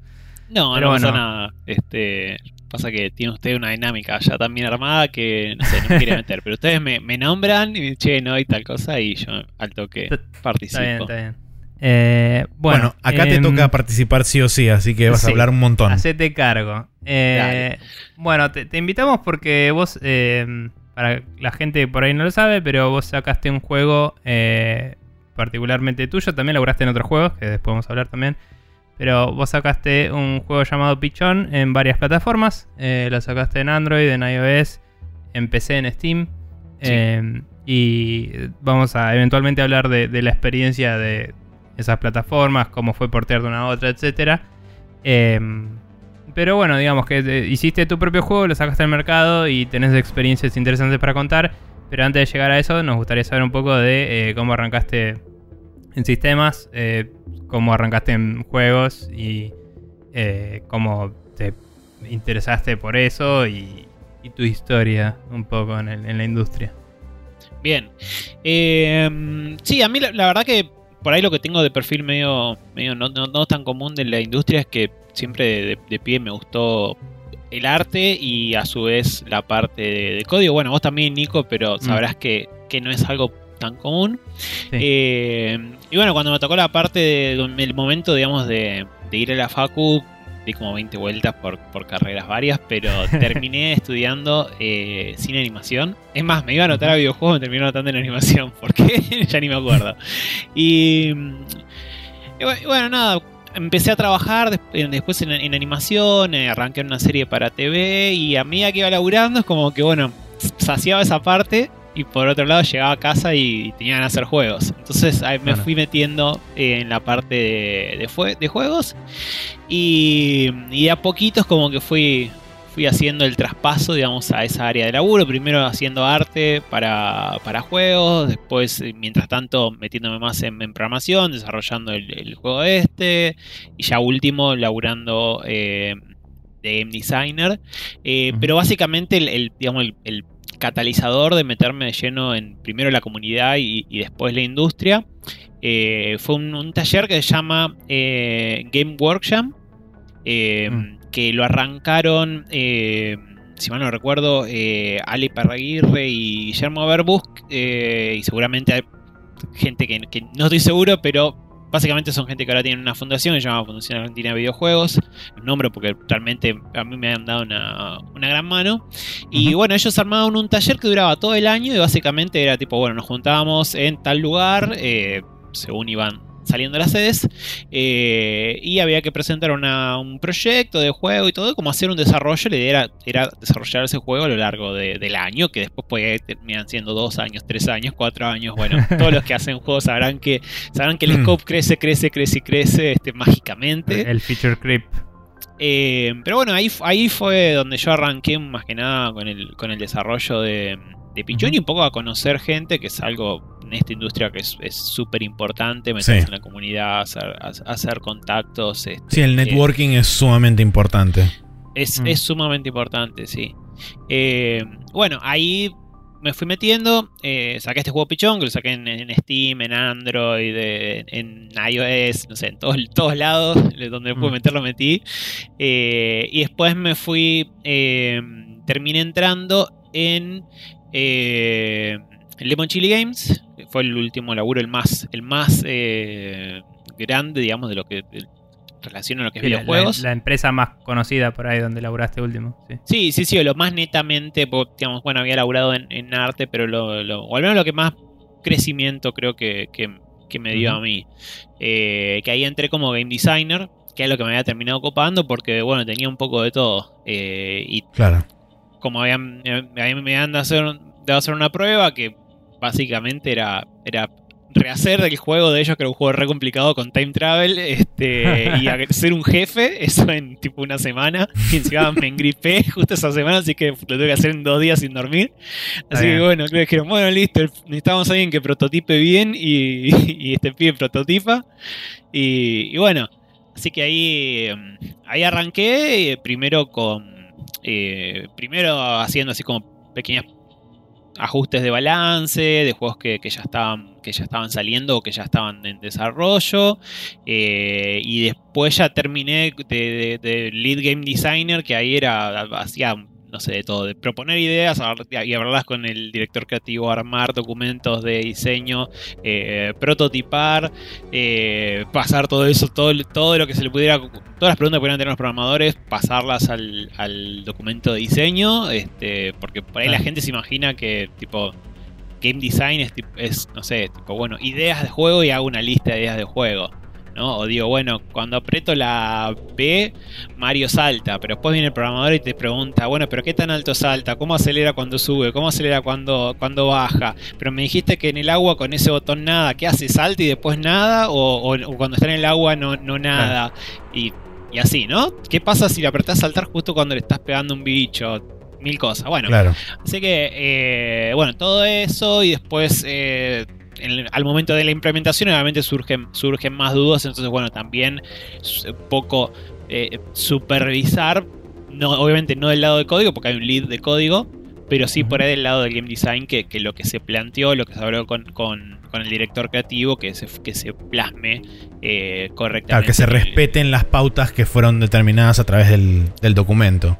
Claro, y muchas veces hay cosas que surgen que, que- que no las tenés planeado, ¿viste? No es, no es como ABC y salió el juego Claro, sí, este, a publicar. supuesto. A, Vos B, como- J.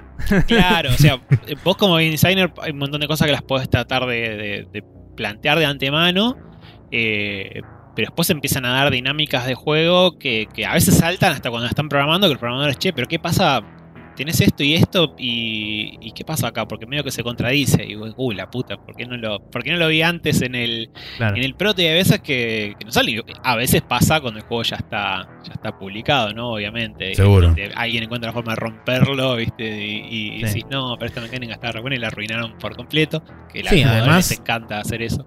También recordemos que tanto el diseño como la programación y la implementación es un proceso iterativo, o sea, vos podés hacer varias pasadas sobre diferentes mecánicas o diferentes secciones y de ir determinando con el pasar de, de- de las subsiguientes iteraciones cómo ir mejorando o cómo ir ajustando o cómo ir este, consiguiendo el, mejor resultado posible de cada una de, de esas secciones.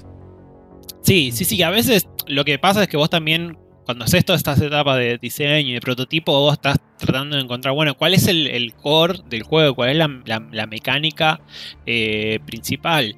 Y incluso puede llegar a pasar a veces que el juego arranca por un lado, parece que está bueno, y a lo largo del desarrollo a veces descubrís que, ah, che, para esto que lo empezamos a meter como algo accesorio está más bueno que lo que era el juego original. Mm.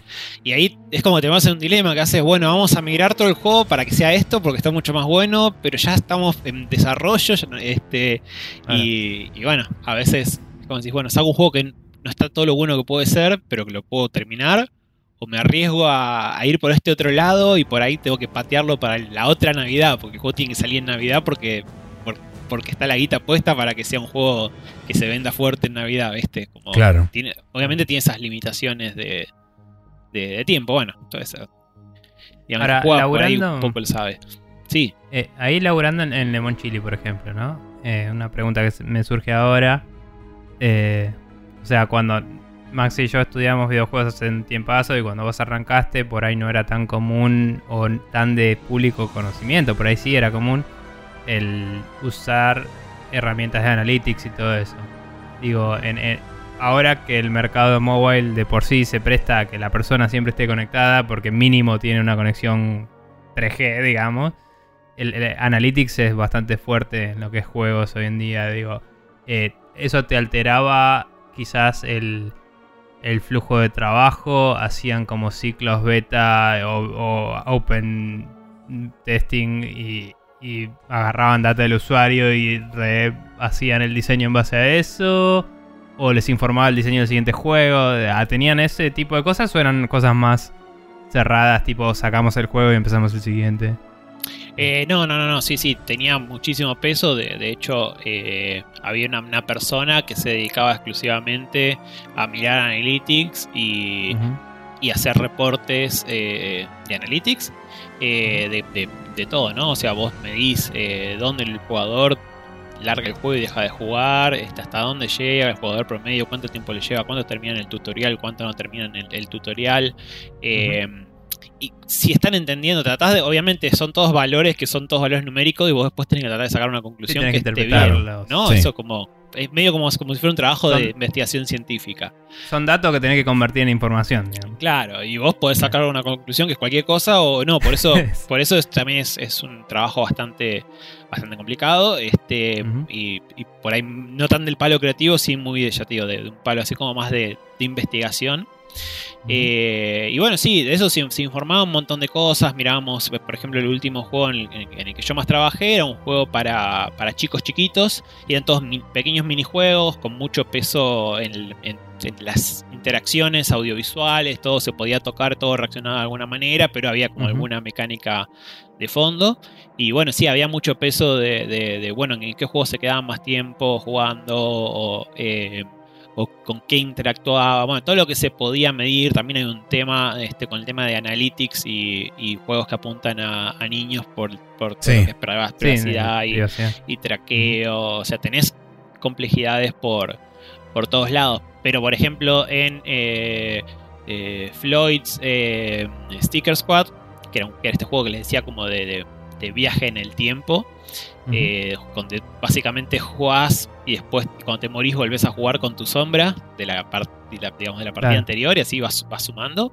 Eh, en ese juego sí medíamos un montón de cosas, las usábamos para hacer balance, digamos, nosotros teníamos como todo un listado de parámetros de gameplay que podíamos, que podíamos tocar con el juego ahí, digamos, con el juego live. Corriendo. digamos, con- claro, con la versión de desarrollo, tipo tocar un parámetro ahí mientras el juego está corriendo y era tipo, bueno, cuánto, qué, lar- qué tan largo es el nivel, cuánta vida tiene el boss, todo ese tipo de, de- de cosas. Es una lista gigante que, que tenía a veces que andar preguntando, che, ¿este qué hace? Porque no me estoy guiando por el nombre de la variable, pero no tengo idea, ¿viste? No siempre la documentación está al día, cosa que todos los que han laburado les ha, les ha pasado.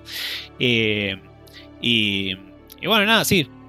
Mucho, mucho de eso en, en móvil, más que nada, por ejemplo, en, en Hyper Casual, que son esos juegos que podés jugar tipo en, un minuto, así a lo, a lo Flappy Bird. Ahí es como el, el, el core. caso, O sea, a veces es, es más eso que hacer un juego divertido, lamentablemente. Sí, es ¿no? En algunos- diseñado por telemetría y no tanto por este, intuición lo- de game designers y demás. Claro, bueno, en Le Mans Chile particularmente le daban bastante peso a la parte creativa, que eso estaba, estaba bueno. ¿viste? Es como, bueno, vamos a tirar- tratar de hacer ideas eh, copadas y se elaboraban un montón, se elaboraban un montón los protos. Y después vemos cómo miden. eh, Claro, después lo balanceaban, lo, lo mantenían. Claro, pero, Mm. pero siempre era hacer cosas, no, no, no agarrar y decir, bueno, a ver qué juego la está pegando, vamos a hacer un clon este, cambiándole los sprites. Claro. Este. ¿Qué te iba a decir? ¿Y, y qué tipo de, de motores y usaban? Porque yo sé que vos usaste Phaser y usaste eh, Godot, que lo seguís usando hoy en día. No sé si usas algo más hoy en día también.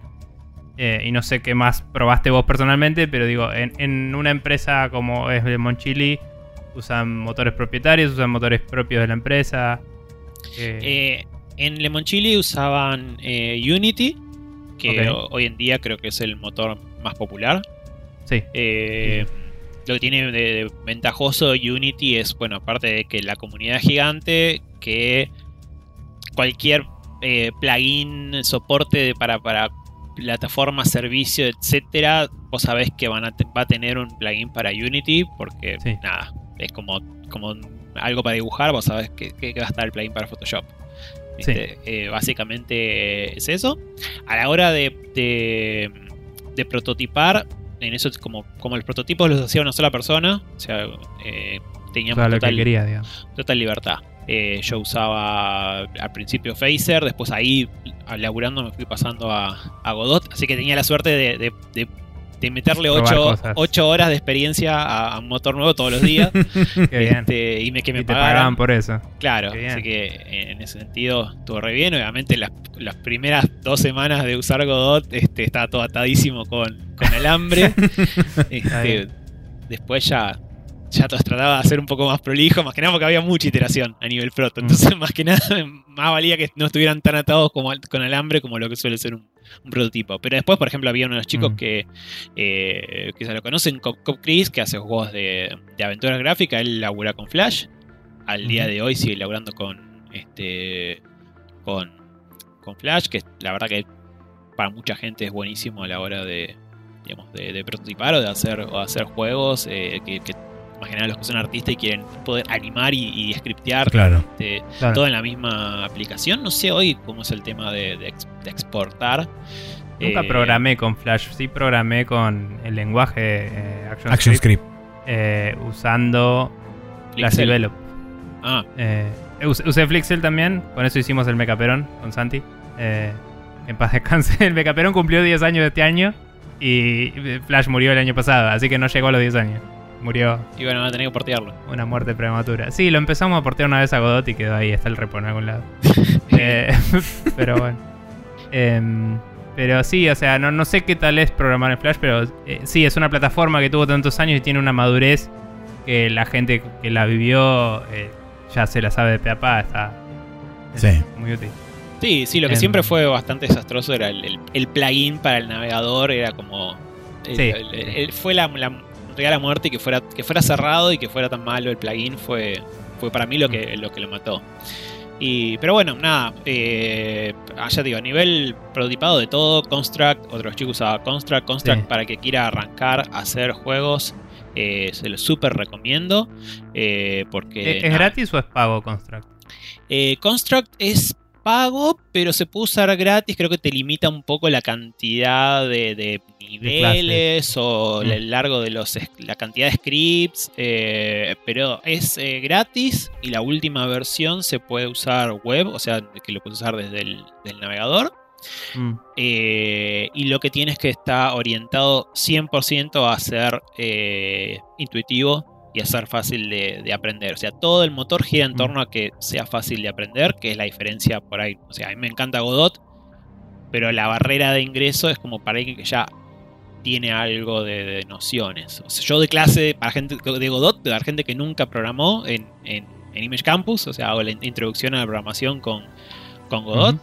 y está bueno, los chicos salen, salen aprendiendo, pero por ahí, y se parece un poco más por ahí a Unity sin ser tan complejo, entonces en ese sentido está bueno. Pero para alguien que dice, che, quiero aprender yo solo con tutoriales y quiero poder hacer algo este, y no hacer 20 millones de líneas de código para ver un cuadrado verde, eh, yo creo que Construct como que se van a sentir cómodos enseguida. Tipo. Igual el cuadrado verde es lo más lindo que vi en mi vida cuando lo hice. Sí. Era un Sí. triángulo en mi caso, pero, Sí, pero cuando lo hice fue como, oh por Dios, dibujé un triángulo en la pantalla, soy Dios, tipo. sí. Bueno, igualmente- ya, ya no pasa tanto eso. No, Claro. no, pero lo hice en C++. Escuchame una cosa. Claro, primero lo hicimos en C++ y utilizando DirectX 9 directamente. O sea, las Sí, llamadas de la era- API de DirectX 9. No estábamos usando un motor Ya en me ese olvidé de momento. todo, no importa, yo lo hice. Eh, pero bueno, eh, de cualquier forma, em, ¿qué iba a decir? Eh, sí, estás dando clases en Image Campus, que no lo solemos mencionar con Maxi porque nosotros no la pasamos bien hacia el final de eso, pero ahí es donde estudiamos nosotros. Sí. Eh, sé que cambió bastante desde entonces. Es medio una cosa de principios de no puedo recomendar algo que yo la pasé mal y no volví. pero A mí me pasó donde estudié yo. Este, Está que- bien, eh, pero contanos un poco cómo está la cosa ahí y, y de qué va el curso que vos das, si es, si es una, un curso aislado o es parte de una, una carrera, digamos, que... que- ¿Qué onda? Eh, es eh, lo que yo doy es eh, fundamentos de la programación. que está en el primer cuatrimestre de la tecnicatura de arte para videojuegos. O sea, es creo que es una de las pocas materias de programación que tienen los chicos de arte. Que básicamente está, está bueno Está bueno. porque eh, hay algo que pasa mucho después en, en- en el laburo que se hace como, como dos bandos separados de, de- de artistas y, Sí. y programadores y, y a veces para solucionar los problemas estaría bueno que haya más comunicación y, y los perfiles son muy distintos, la- los lenguajes son muy distintos, entonces eh, yo trato como que de los, de los chicos no les voy a sacar programadores en un cuatrimestre a gente que nunca en su vida programó, pero No. sirve para, por ejemplo, ah, quería hacer un personaje saltando y, y lo animé como si fuera una película en tipo en, en Full HD el tamaño de cosas y eran sprites y, se- ahora se mueve todo, pero yo lo tengo que hacer que salte por código. Bueno, ese tipo de cosas eh, que por ahí me gusta ahí como dejarlos que se la den contra la pared. Che, profe, pero se mueve todo. Y, y bueno, ¿qué te parece? Eh, y que un poquito se vayan dando cuenta de, de lo que es, digamos, el laburo de programador eh, para que después tengan una mejor, una mejor comunicación. Y de paso, bueno, si, si Ujú. el que, los que algunos chicos son, se dan mucha más maña y salen bastante Claro. cancheros. Y bueno, nada, si sos artista y te llevas bien con un motor, ya te puedes prototipar tus juegos, está buenísimo. Sí, Eh, y si fuera otra, otra la situación por ahí de la industria nacional, tenías, tendrías buena salida laboral como technical artist. Sí. Sí, bueno, no, no la- sé si con un curso que se orienta probablemente más a... No, bueno, pero- pero... digamos, si vos podés lograr un- una, una, buena una buena amalgama entre arte y Mm. programación, es como que tenés un poco de las dos cosas y tenés medio como un nexo, sos una suerte de nexo entre los dos mundos y es específicamente lo que, por la razón en- por la cual surgió en la industria la necesidad de tener un technical artist, una persona que hable los dos idiomas, tanto de programadores como de artistas, y sepa congeniar con ambos y poder me- mediar las diferencias y lograr algo que entre los tres pueda salir adelante.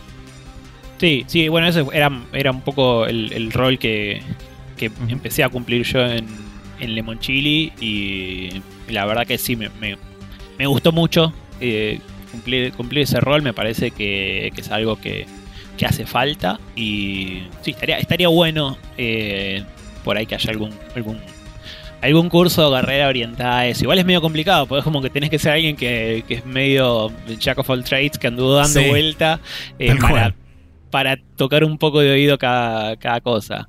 Eh, pero bueno, nada, es eso y también eh, el año pasado lo est- estuve dando la misma materia, un poquito más, eh, más acotada de, de carga horaria en eh, el curso de Game Design.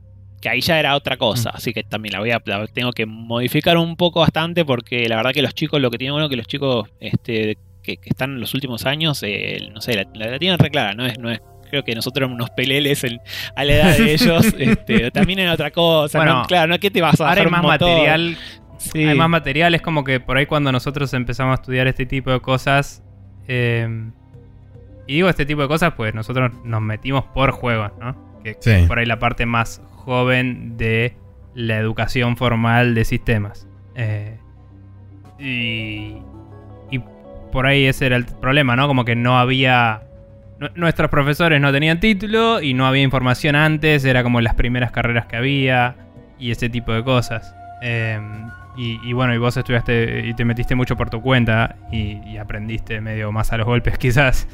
Eh, pero ahora además tenés material de lectura, tenés un montón de herramientas online que antes no había de cursos online que hasta te enseñan a programar en Unreal Engine 4 resarpado. Tipo, Sí. no sé, hay de todo que antes no había. Eh, entonces puede que hayan llegado ya sabiendo algo, seguramente. Sí, O mínimo sí. libros, ¿no? Ahora hay acceso a un montón de, de libros que se, se abrió en el mercado un lugar para que gente que en la industria dice, che, no puede ser que no hay material de esto, lo voy a escribir yo. Y eso no existía antes. Ah, Sí. como Sí. mucho había revistas de aficionados y cuando ese género, tipo cuando las revistas impresas murieron, eh, medio como que ahí se generó el vacío y empezaron a haber publicaciones más de libros específicos. Sí, Em, bueno, bueno, también había pocos profesionales para que enseñen, ¿no? O sea, si había. Sí, seguro. Era como el, el inicio de. de Bueno, así ocupados como, trabajando. como- pero, sí. Claro, así como bueno, estaba Image, también había algún que otro instituto, este, súper conocidos. eh. Pero claro, es, como, es muy difícil conseguir profesor. Digamos, es un- si vos estás laburando eh, full time, es muy difícil tener tiempo para, para dar clase. eh, Entonces. Claro, agarras un tipo que por ahí está entre, entre laburos y, te, y te, te da clase un cuatrimestre y después te cuelga, lo tenés, tenés que conseguir otro que por ahí enseña distinto. Bueno, creo que fue eso fue bastante, bastante complejo. A mí que estudiando animación también me pasaba. Teníamos profesores buenos y aprovecharlo porque, no sé, al otro, al otro cuatri no estaba más porque se había ido a lograr una producción a México, ¿viste? Y por ahí volvía dos, tres años después. Claro, sí. Eh, Creo que hoy está, está bastante más, más aceitado ese, ese tema. Eh, Al menos yo tengo Hay más opciones. Sí, a mí lo que pasa es que yo estudié en un lado y doy clase en otro, entonces como que es una... eh, no puedo hacer una comparativa a lo largo del tiempo, pero, o sea, es como que comparo el lugar donde yo fui con Image hoy, y a mí Image hoy, la verdad que como el menos como profe- profesor, me gusta mucho, no es que vengo a vender la facu, o sea, a mí no, no estoy No, no, bien. ni, ni nada, pero...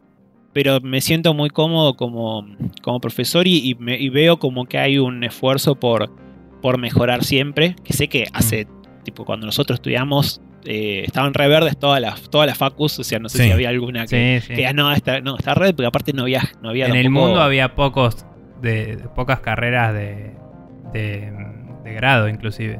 Todavía cuando nosotros estábamos estudiando. Sí, era todo bastante nuevo en la época donde nosotros por ahí nos empezamos a meter y como, como Justo- suele pasar con las cosas tan nuevas y, y- y tan, digamos, al, Sí. al borde, eh, son cosas que cuesta tiempo armarlas y ponerlas en, en una estructura y como modelarlas y que queden más o menos bien. Ah, lo mismo sucede, me imagino, con, con las distintas asignaturas que hay dentro de los programas. Se fueron modificando con el pasar del tiempo hasta que lograron un balance, una suerte de equilibrio dependiendo del tipo de carrera que vos querías seguir. Y bueno, son cosas Mm. que pasan.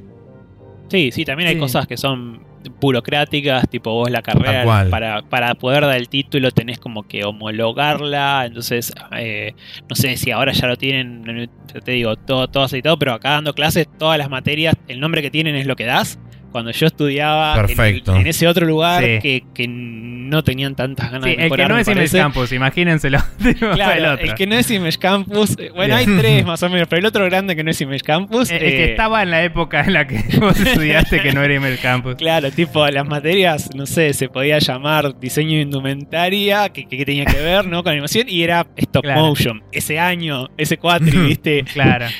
Y a nosotros Este, nos y cambiaba el, programa todos los años también. todo- o sea, cada vez que veíamos el programa eh, que nos lo entregaban, el programa de la carrera entero todos los años, era distinto cada vez. Sí. Eh, pero sí, a nosotros debo decir que nos tocaron en general buenos profesores. Tuvimos dos que eran un desastre absoluto. Eh, uno en particular que no nos enseñó una mierda en todo el cuatrimestre. Y de golpe nos enseñó una clase cuando no paramos de quejarnos. Y, y fue donde estuviste todo el cuatrimestre. O sea, enseñaste re bien hoy. ¿Me entendés? Y después tuvimos otro que enseñaba diseño, tipo arte para juegos. Y era como esto, cualquiera. O sea, era. Sí.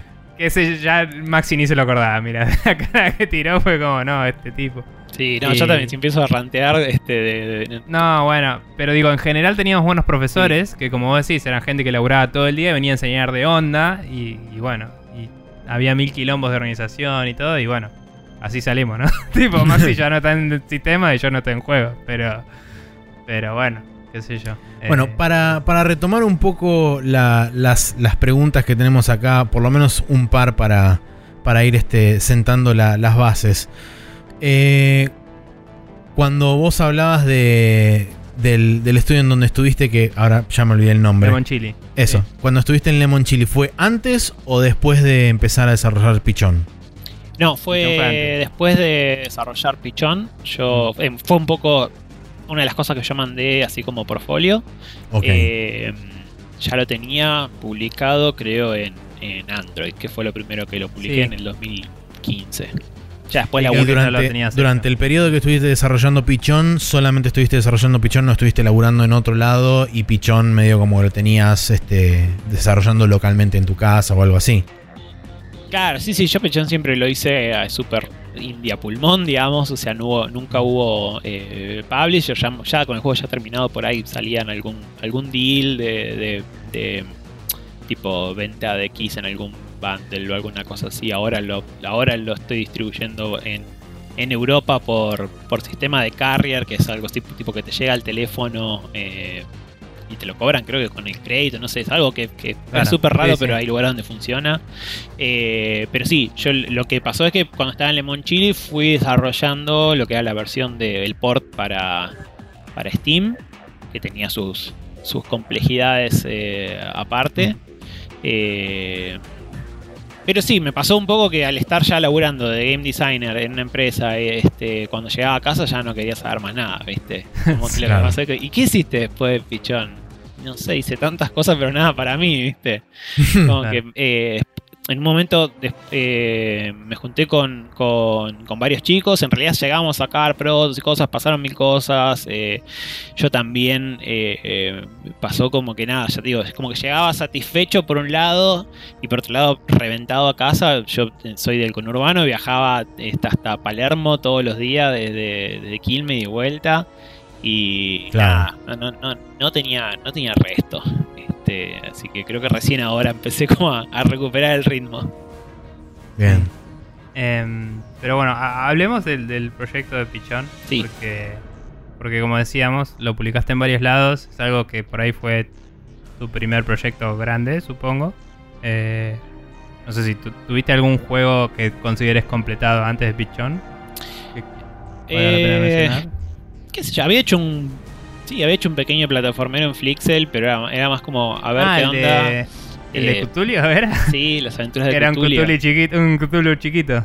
Sí, que Sí. era como, nada, a ver qué onda Flixel Ah, bueno. y, y, y volvía un ratito, tipo, a Mm. ver qué onda hacer niveles. Ah, bueno, yo lo había jugado ese. Ah, no, no lo gané, pero, pero estaba piola eh, la mecánica. Era, era un plataformero y podías, podías aletear, ¿no? Con las alas de... Sí, ¿De Cthulhu? era, era un doble salto y simulado de aleteo, básicamente. Sí, sí. Está bien, está bien. Eh, pero bueno. Eh, ok, bueno, arrancaste con justamente ese que era un plataformero. Después hiciste Pichón. Pichón eh, para describirlo un poco, es un plataformero que originalmente diseñaste para celular, para Android. Entonces, eh, la interacción es un tap eh, para moverte para un lado o para el otro, ¿no? Y el personaje salta constantemente, así era, si no me equivoco. Sí, básicamente vos tenés eh, la mitad de la pantalla, eh, te detecta para la izquierda, la otra mitad de la pantalla te detecta para, para la derecha. O sea, vos apoyás un dedo o apoyás el otro y, y listo. Esos son todos Sí. los, los controles. Eh, no era originalmente para mobile, pero tipo, che, Ah, esto va re bien para mobile. Así que terminó siendo para, para mobile. Originalmente iba a ser en vertical, eh, que, que haberlo sabido que ir mobile funciona mucho mejor vertical, pero después por la mecánica y esto que va rebotando todo el tiempo y, y lo que me llevó a implementar la cámara y todo terminó siendo horizontal. Eh, no saben lo, Claro. lo- lo jodido que es implementar cámaras para videojuegos que funcionen bien bien y nadie lo ve. Parece que apretaste el botón tipo add cámara y ya está, pero no. Mm. Sí. Eh, Es una de esas cosas qué tan como el lo audio. querés. En, en Godot es medio así ahora, pero hasta ahí. Es que, claro, vos tenés la cámara y tenés por ahí un montón de cosas, tipo cómo te Mm. sigue el personaje, qué sé yo, pero, pero cada juego tiene sus particularidades. yo me sí, leí, un- me leí todo un, un- un artículo de. Sí, de. de creo que de Gamasutra, algo de eso, de, de scrolling y cámaras de plataformeros y no usé ninguno de todos esos. Probé un montón y ninguno de todos esos anduvo porque ningún plataformero era un personaje que rebota todo el tiempo en una pantalla, Claro. en una resolución re chiquita para celu. Y que se tenía que ver bien y que tenías que poder anticipar a dónde Mm. ibas a caer este, y, y al rato estaba andaba- rebotando. Andaba Portrait y Landscape, ¿no? Perdón, yo iba a rejugarlo un poco para hoy y no llegué. Pero, Al principio sí, y después Mm. me di cuenta que me complicaba un montón el diseño y niveles, porque tipo, ok, si lo juegan Portrait no se ve a dónde tienen que ir. Claro. eh, entonces, en un momento dije, bueno, listo, queda Landscape y, y ya está. Lo que tiene es que se ajusta un montón, puedes jugarlo desde una pantalla cuadrada hasta un ultra wide y, digamos, Mm. y anda. eh, el, a- el ancho, a, la- a lo ancho siempre ves lo mismo. O sea, está ajustado Claro. para que. Por ahí es más, más tramposo si el monitor es cuadrado porque te muestra más del nivel. Claro. Em, Bien. pero bueno, la, la- la diferencia del juego, ¿no? Eh, como el personaje es básicamente un pajarito, em, que es un pichón, justamente, que salta en el lugar y vos cuando tapeas se mueve para un costado o el otro. Que no me acuerdo si se movía solo al rebotar o te puedes mover en el aire también. Lo podés, Eh. sí, lo podés controlar. O sea, vos el, el movimiento horizontal lo controlás en todo momento. En todo momento. Es siempre la misma curvita de aceleración. O sea, no importa si estás Claro. saltando o no.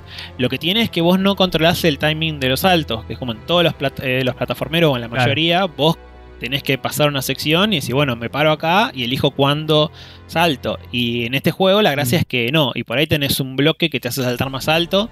Y te la vas a dar contra los pinches del techo. Entonces hay veces que tenés secciones que no podés parar. Es como, dale, dale, dale y dale. Y bueno, y es un Te poco. decir, eh, en el juego la diferencia está en que vos tenés tipos de bloques. Entonces, si rebotás en un bloque, eh, por ahí hay un bloque que es medio de pegajoso y te hace saltar más bajito porque te pegas al piso. Tenés otro que te hace saltar más alto. Obviamente tenés unos que son trampas, eh, etcétera. Eh, eso es lo que lo hace interesante porque tenés que elegir en dónde ir rebotando para poder llegar a un lugar. Capaz que si sea, en un juego normal harías un wall jump para llegar a un lugar y acá lo que tenés que hacer es invocarle a una combinatoria de bloques que te permita acceder a donde vos querés. Interesante y, y tenías una mecánica que era agarrar una cantidad de estrellas en el nivel para poder desbloquear la salida. Entonces Sí. tenés que explorar el nivel entero para poder abrir la salida y después salir eh, evitando los peligros. Sí, básicamente tenés eh, unas, son como unas gemitas azules. Este, y cada vez que agarras una te hace un checkpoint. Tiene cada, cada gemita tiene un checkpoint eh, asociado. Y cuando agarras todas se abre la puerta, que obviamente por ahí está en la otra punta del nivel o la tenías ahí al lado cuando, cuando arrancaste y tenés que hacer todo el backtracking en todas Claro. las trampas que, que esquivaste. Eh, pero sí, básicamente esa es la idea. Es más que nada, la, la base del juego era no controlar el timing de salto, o sea, que, te- que tuvieras secciones donde es donde no pudieras esperar y saltar, esperar y saltar, no, es dale, dale, dale, dale, dale, y si te morís, hacer todo ese trámite de vuelta.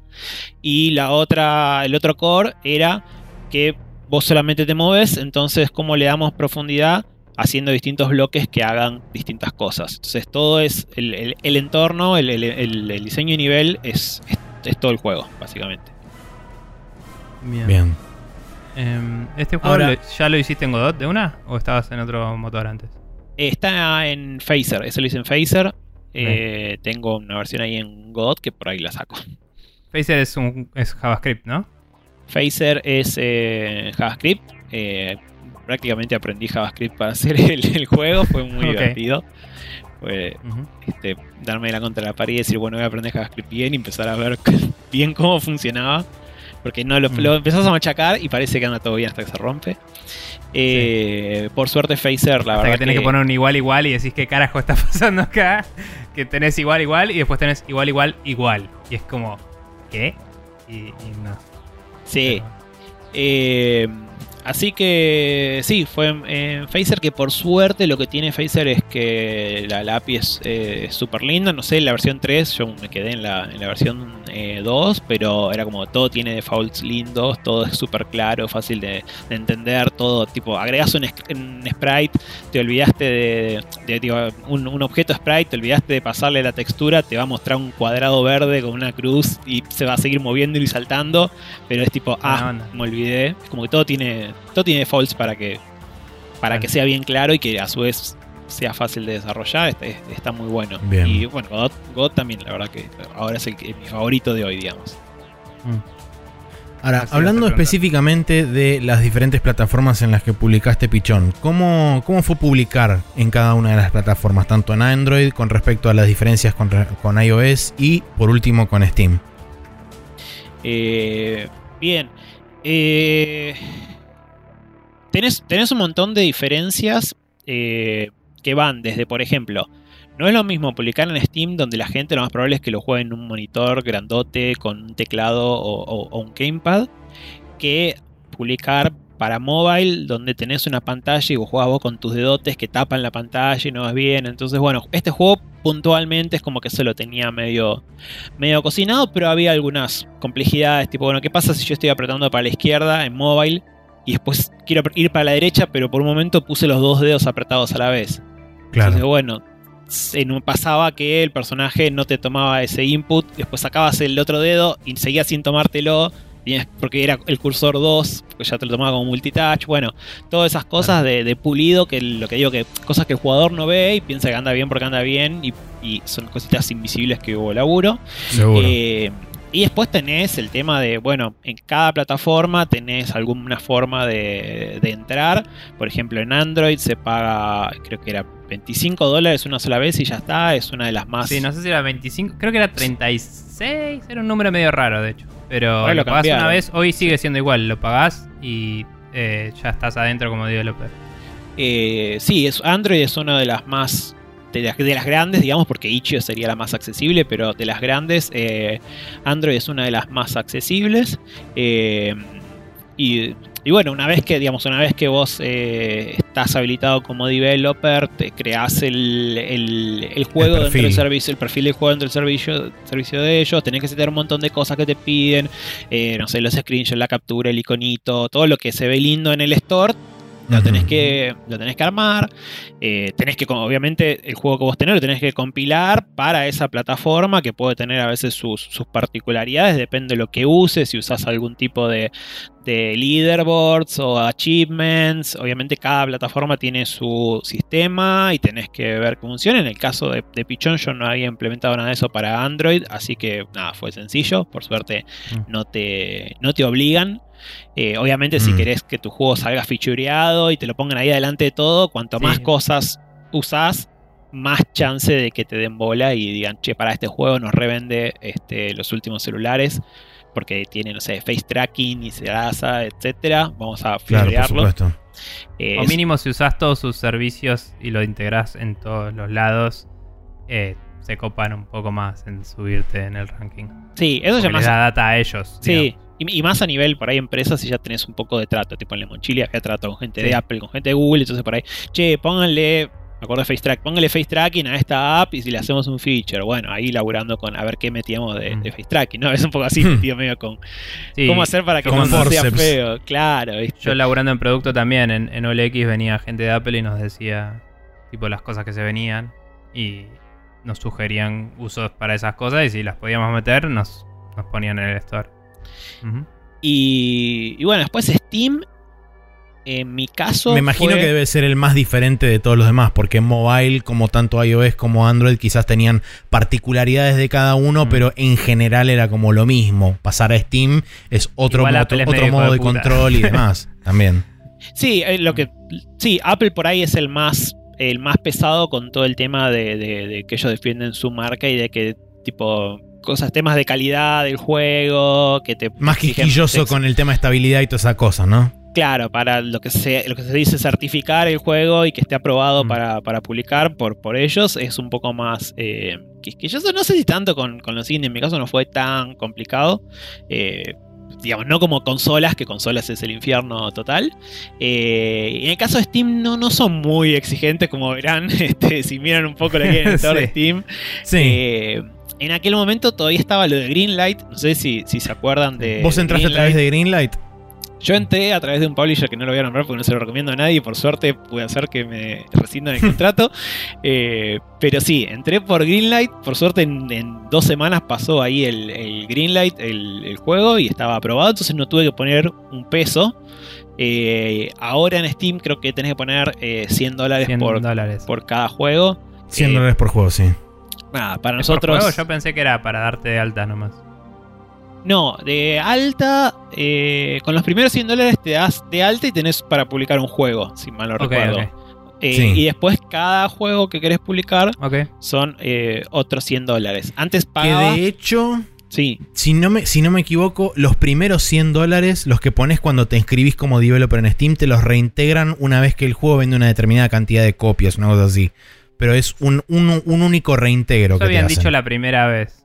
Eh, pero creo, no sé si cambió el sistema, porque me parece que la primera vez era 100 dólares para darte alta y nunca más, y te los devolvían con las ganancias. Ah, no sé. Bueno, capaz que cambió entonces. No lo sé. Pero bueno, continúo. claro, yo no, no recuerdo porque, o sea, como yo, como yo justo entré con el sistema Sí, vos- viejo, no lo sé, pero me parece que es por- Exactamente. me parece que es eh, creo que es por juego, vos pagás 100 y me parece que cuando el juego Sí. supera los 1000 ahí te, te lo te lo devuelven. Eh, ah, pero no sé, ok. no sé, este como digo, de fuente Arial 12, ¿no? Este, no la verdad tendría que mirar el, el contrato porque no, no recuerdo bien. Eh, después nada, Steam lo que tiene, que eh, más copado por ahí es eh, todo su, su SDK de Steamboard, de eso, los achievements, las cartitas. Bueno, en Steam sí, ahí como que le puse un poco más de más de onda, entonces le metí le metí algunos logros, eh, le metí este, las cartitas, que me hizo las cartitas el que había sido el diseñador original del personaje, que, hoy labura en la industria, hace bocha de, este, de artista integrador, un, grosso, el amigo Roberto Bergatti, también amigo en común con, con Nico. Eh, y bueno, ahí le, le metí de todo. También fue un tema usar el- el- la integración de Steam para un juego que estaba hecho en, en JavaScript. Porque había tipo un solo, un solo plugin eh, para, para bajar con esa integración. Y de- dependía de la versión que tenías del wrapper para hacer que lo que era una página web pasara a ser una- un ejecutable, este, Claro. una especie de Chromium. Bueno, nada, Claro. ahí hubo una, había una complejidad. Este, Porque Steamworks es todo C++, ¿no? O algo así. sí, Un sí, DLL. sí, sí, son todas DLL. Con, con- sí, con headers de C++, digamos. Claro, o sea, lo que me pasó a mí, yo iba a hacer un juego para Newgrounds y después terminó saliendo en todos lados menos en Newgrounds. Pasó Está eso. bien, Es, es un buen resumen de la, de la Odisea. Bien.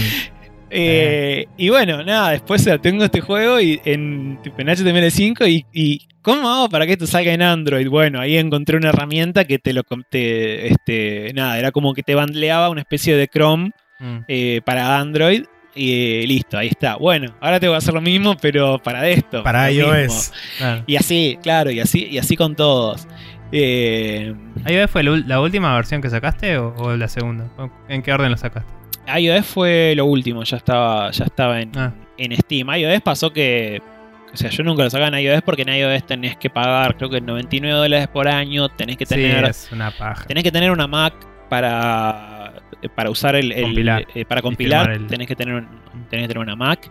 Eh, entonces siempre me limitaba a eso. Y, y bueno, conocía a los. A, en el laburo estaban los chicos de. Además que teníamos Mac ahí a rolete eh, y, y iPhones para probar este, y demás. Eh, conocí a los chicos de. No sé si alguno sabe de, de- de Chiptune, pero bueno, los que hacen Deflemask Tracker, que es un tracker. eh. Se hizo, por ejemplo, la banda sonora de The Messenger. No sé si jugaron a The Messenger. Lo conozco. ¿Lo conocemos? No, Toda- no lo jugué yo. Toda la música estilo, estilo Mega Drive eh, la hicieron con, con Deflemask. Y bueno, nada, ellos tenían el. Ya estaban como dados de alta como desarrolladores, así que básicamente misión de publisher. Y lo probamos ahí este, en, el, en el laburo. Che, che, toma, mira, acá tenés, este, buildeame esto. O sea, se- te pasé con el, el proyecto que te genera de Xcode, lo que yo usaba. Claro. Y tipo, toma. Y bueno, y ahí, ahí salió. O sea, está publicado con la cuenta de ellos. el Sí, sí, sí, sí, está publicado con, la, con la cuenta de ellos. Está bien. Eh, me habías contado, una vez que hablamos, que tuviste quilombos, por ejemplo, eh, con el tema de los volúmenes, porque iOS es una mierda y tiene un solo control de volumen para todo, y Android tiene distintos volúmenes para distintas cosas. Eh, me habías dicho que tuviste quilombo con eso, ¿puede ser? Eh, ¿Con el audio? ¿El juego? Sí, ahora no me puedo acordar qué, qué tema había tenido. Si era alguna cosa de, también o de certificación, que te piden, porque hay un montón de cosas que te piden, tipo, eh, no sé, el, el bot- el botón de back siempre tiene que este, hacer que el juego vaya como al- a la pantalla anterior, ¿viste? Este, no sé, o que te Mm. pause, qué sé yo. Eh, también, no sé, creo que lo que me pasaba era que eh, en iOS quedaba sonando el juego de fondo, tipo, Claro. y nada, Claro, porque usabas un player nativo por ahí, y los players nativos son los de música, que suenan de fondo. Entonces, Claro. Sí, Eh, que eso lo usaba. Había muchas apps viejas que cuando no había background process de nada en iOS, que ahora hay uno de mentira que es una mierda y lo odio, pero no importa. Cuando no había, la gente ponía un player a reproducir nada y podía tener procesos corriendo en background porque la app se mantenía viva por eso. Toda la gente miraba en su home y tenía un player que no hacía nada, tipo. Pero bueno. Sí, ahora no me acuerdo exactamente con qué renegué con eso, pero me- si mal no recuerdo era tipo, como en Android ya lo tenía solucionado y en iOS no sabía por qué pasaba y, y nada. Mm. Pavadas que después Eh. tipo tocas, cambias, eh, era algo de tipo cambiar un setting en el export y nada Claro, sí, más, sí. eh, pero me hizo renegar. O sea que dentro de todo, con las herramientas de exportación que fuiste consiguiendo, la zafaste. Lo que más pariste por ahí fue encontrar las herramientas adecuadas. Sí, o, o por ejemplo, eh, la versión de Android yo la había hecho con una herramienta que se llama Intel XDK y en un momento dejó de existir. Claro. Y, y bueno, y bueno, eso que estaba hecho estaba basado en Córdoba. Bueno, vamos a usar directamente Córdoba. Y bueno, y nada, era lo mismo, pero en vez de tener una UI toda linda y amigable, tenía que agarrar y escribir el XML a mano de, con todas las configuraciones que quería. Y- sí, digamos, ahora, ahora que ya está hecho, es como bueno, está más cómodo, ¿no? Porque ya está armado y es apretar un, ese control total. Claro, estirar un comando y me bildea y me lo pushea al teléfono. Pero el otro hacía lo mismo y además arrastraba los iconitos con drag and drop, ¿viste? Claro. era, era más lindo. Otra cosa. Este. ¿Y le, le diste soporte al juego por un tiempo? ¿Cómo fue después del lanzamiento? ¿Qué, qué tipo de, de cosas tuviste que ir haciendo? ¿Encontraste muchos bugs o tuviste un sistema de reporte o algo? Eh, sí, me pasó. Bueno, en, en- en Steam eh, fue donde más se copó la gente por ahí eh, reportando bugs y cosas. Como que en ese sentido la comunidad de Steam era más copada. Android por ahí es como que te ponen una estrella que es juego de mierda y ya está. Sí. ¿viste? Eh, Claro. por suerte, entre todo, tiene buenas, tiene buenas reviews. Lo llevaba a muchos eventos, viste, que ahí veía si se, si se rompía, debugueaba y fixeaba este, en vivo, viste, esas cosas que pasan en, en eventos. Eh, así que para cuando salió bastante, y era un juego bastante chiquito, salió bastante, bastante bien dentro de todo. ¿No te Eh, sorprendió nada por ahí de, de alguna plataforma en particular? Por ahí no tanto bugs del core del juego, sino bugs de, de- de cosas particulares de cada plataforma. Eso tampoco sufriste demasiado.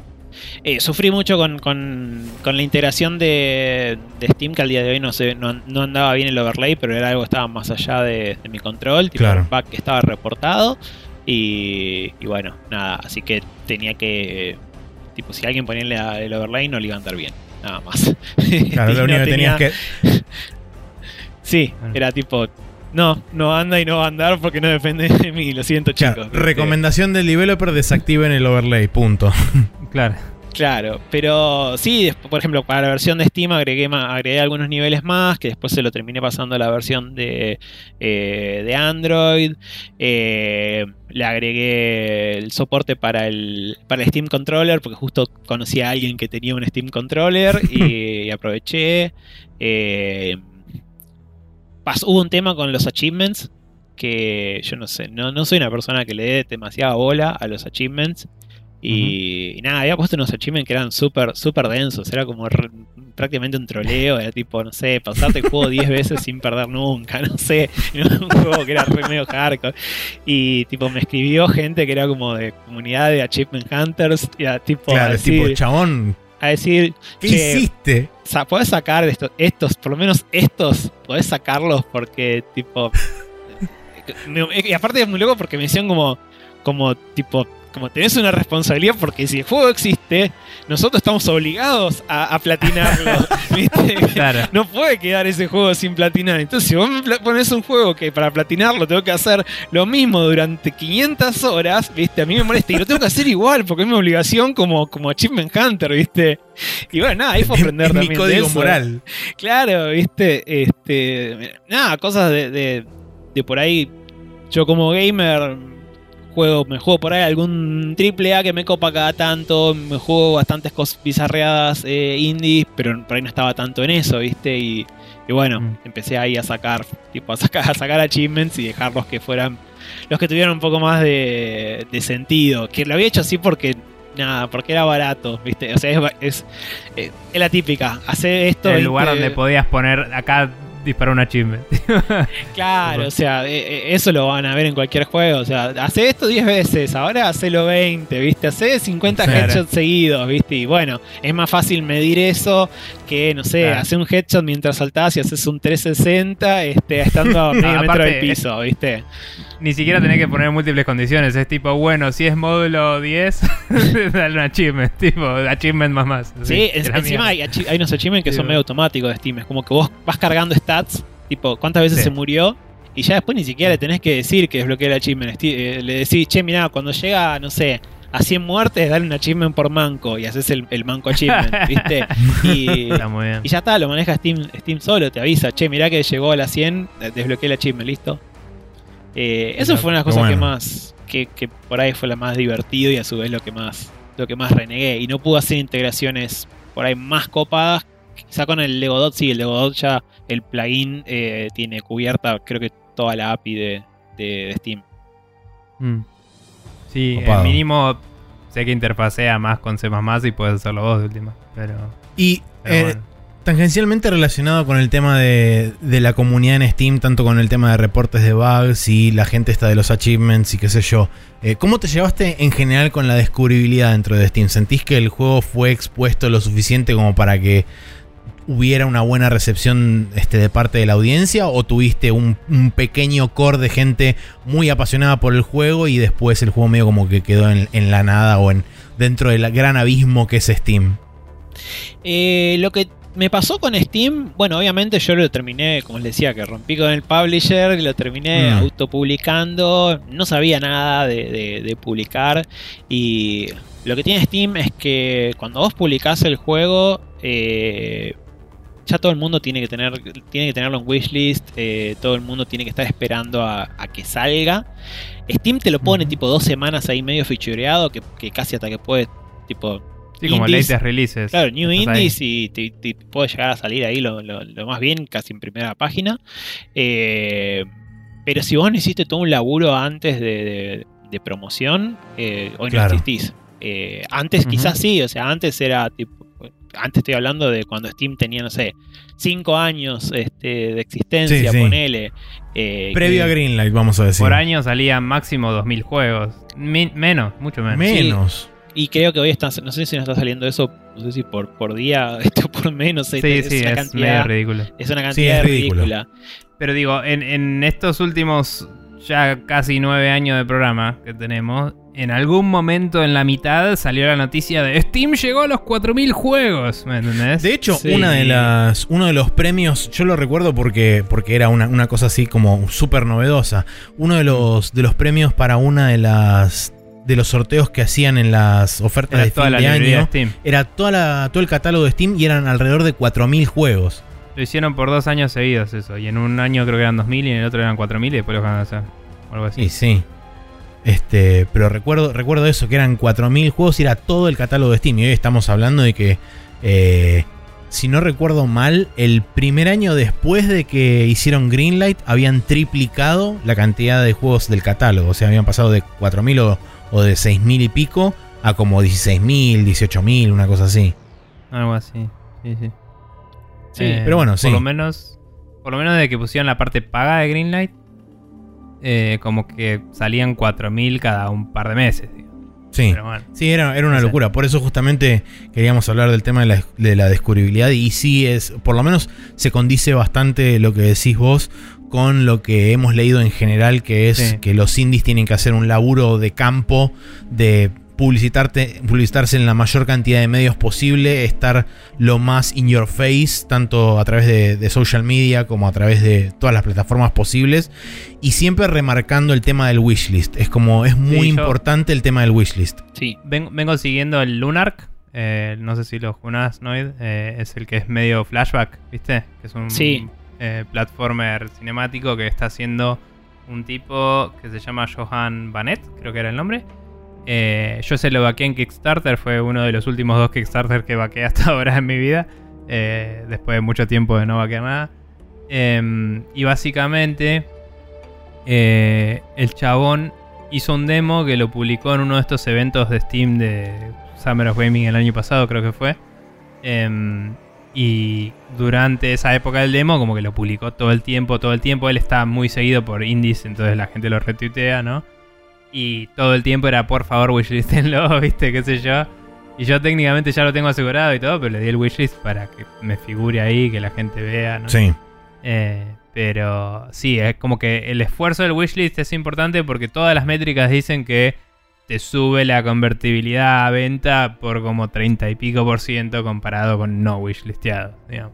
Sí, Eh. incluso creo que te dicen, tipo, creo que al, al día del release. Es como si a vos apretás el botón de, de, tipo publicar y ya está. Es la única vez que lo podés apretar, tu juego ya está live y es tu única chance de que tu juego le, le vaya bien. Es muy difícil remontarla si no la pegaste eh, en, en release. Es cada vez más difícil porque, como decían ustedes, es una avalancha Sí. de, de contenido constante este y de contenido de calidad, porque de última en la época de Greenlight había un montón de, de, digamos, de, de caca, pero hoy salen muchos juegos buenos todo el tiempo. Entonces es muy difícil. Eh, o sea, si no tenés un publisher, es, es- es, digamos, es casi imposible. Siempre te enterás el chabón que, que, no sé, que tenía un amigo, que tenía un amigo que era youtuber, este, y lo Hmm, jugaron Claro. y de golpe explotó. Pero nada, es como, digamos, ap- apostar a eso como, como plan de negocios es más o menos lo mismo Sí, no. que Es un a ganarse. claro, es como decir, bueno, mi inversión va a ser comprar billete de lotería hasta que la gane, ¿no? Es- Claro, digamos, sí. eh, eso hay que tenerlo claro porque hay mucha gente que se manda a hacer el, el, el- sigue el juego de mi vida hasta 10 años haciendo el juego, lo publica y vende 30 copias. Claro, tal cual. Sí, Este, y después tenés por ahí lo- que, que encima también es, ese es otro gran problema, que usualmente siempre se hacen notas o, o se, se, se victorea al- al- a la gente que la pega, como por ejemplo pasó con, hace relativamente poco con el Valheim. El Valheim que eran tres flacos o cuatro en Suecia, que los chavales lo publicaron en Early Access y de repente el juego explotó por todos lados, llevan vendido como 7 millones de copias y el juego todavía no tiene creo que... que es- este, 5 millones fueron el primer mes. O sea, Claro, por eso, creo que el juego, el juego todavía no tiene ni dos meses ni, tres meses siquiera de, de, de estar en, en- en Early Access. Y los chavales ya vendieron 6 millones de copias. Tuvieron que retrasar la primera expansión para dedicarse a hacer backfixes y, y estabilidad y todo eso. Y recién creo que hace poco salió la primer, lo que sería el primer parche oficial del Early Access que le agrega contenido. Y es. Esos son los casos que son contados con los dedos de una mano. Y después tenés. Atrás de eso tenés millones y millones de flacos que publican sus juegos en Steam y que duran las dos o tres semanas que Steam le dedica al, spotlight correspondiente en su sector y después caen en el abismo de- del, del resto del, del catálogo y no, no se terminan encontrando nunca más. Bueno, y, mencionaste antes que participaste de varios bundles y eso. Yo me habías contado también de alguna vez que lo publicaste en algún lado en particular, no me acuerdo cuál. Eh, ¿Eso viste que moviera la aguja? Eh, Sí, O que te volviera a subir en, en- en el search engine o lo que sea. sí, eh, había, en el caso de, de Steam había dos cosas que, que a mí me movían bastante la aguja, que era las veces conseguía así entrar en algún bundle, porque nada, se vendía por, por, por nada, pero bueno, por ejemplo, justo a mí me habían puesto como en un segundo o tercer tier, entonces ya tenían que pagar un poquito más. Entonces, bueno, Mm. y, y creo que me daban un poquito más de, de share. eh, y como decía, era tipo, bueno, reventaste, no sé, un montón de licencias de gente que después por ahí las va a terminar revendiendo este, en, en algún G2A o alguno de esos. Está bien, Este, pero el número de ventas crece en Steam, capaz que eso sube alguna exposición. Claro, viste, y además que nada, si sos, si sos indie es como, bueno, el número, en la plata, en la cantidad de dolaritos que te mandaron, te sirve, viste. Sí. Claro. Eh, básicamente es eso. Y también yo lo tomé como. Ese juego también lo. Si bien después lo terminé sacando algo de guita, pero yo lo tomé como mi primera experiencia publicando. Y bueno, haré todo mal y aprenderé para que después haga otro y, y- y no la cae tan feo, ¿viste? Así que dentro de todo me, me- me quedé contento. Eh, lo otro que. Que me terminó rindiendo más que el día de release fue los sales de Steam. Los sales de Steam funcionan, funcionan muy bien. Eh, Claro. Más que nada, si le, ¿Haciendo campaña vos o solo con que esté en descuento te alcanza? Solo con que esté en descuento. Si le pones un descuento, si en algún momento hay un sale cortito o algún sale importante y te copás con un descuento grande, tipo le metes un 80% off, eh, ya a veces te Ah. queda en una lista como de, che, juegos que están recontra descontados o juegos que salen menos de 5 dólares. En mi caso me quedaba menos de 5 dólares. Entonces ahí es como Claro, que... porque si estás a menos de 5, estás en la lista de menos de 15, en la de menos de 10, en la de menos de 5, en la de over 80% discount, tipo así. Claro, entonces ahí es como que también en el volumen, tipo total, yo no es que no, no, no tengo que fabricar cada juego, ¿viste? No, no, Sí. no tengo que hacer CD, no tengo que hacer nada. Eh, Para, estás diciendo que no hay escasez en los medios digitales, ¿no? Porque yo estuve escuchando cosas opuestas últimamente en la internet. Muy valiente de No tu parte. Me, me parece que tu opinión Eh, es muy controversial. eh, no, no voy a hablar de ese tema. Bueno, Eh, un saludo a Nintendo y a los NFTs. Sí. Pero bueno. Pero sí, eso y bueno, y en Steam lo que es súper importante, que parece que, que no, y tuvieron que sacar, hacerte por poco un tutorial eh, para todos los indies mancos que no tenemos nada de marketing, son los tags. Eh, porque Claro. De búsqueda. Claro, te dis, vos decís los tags y bueno, platformer, pixel art, medio hardcore, ¿viste? Como listo, esos son mis tags. Claro.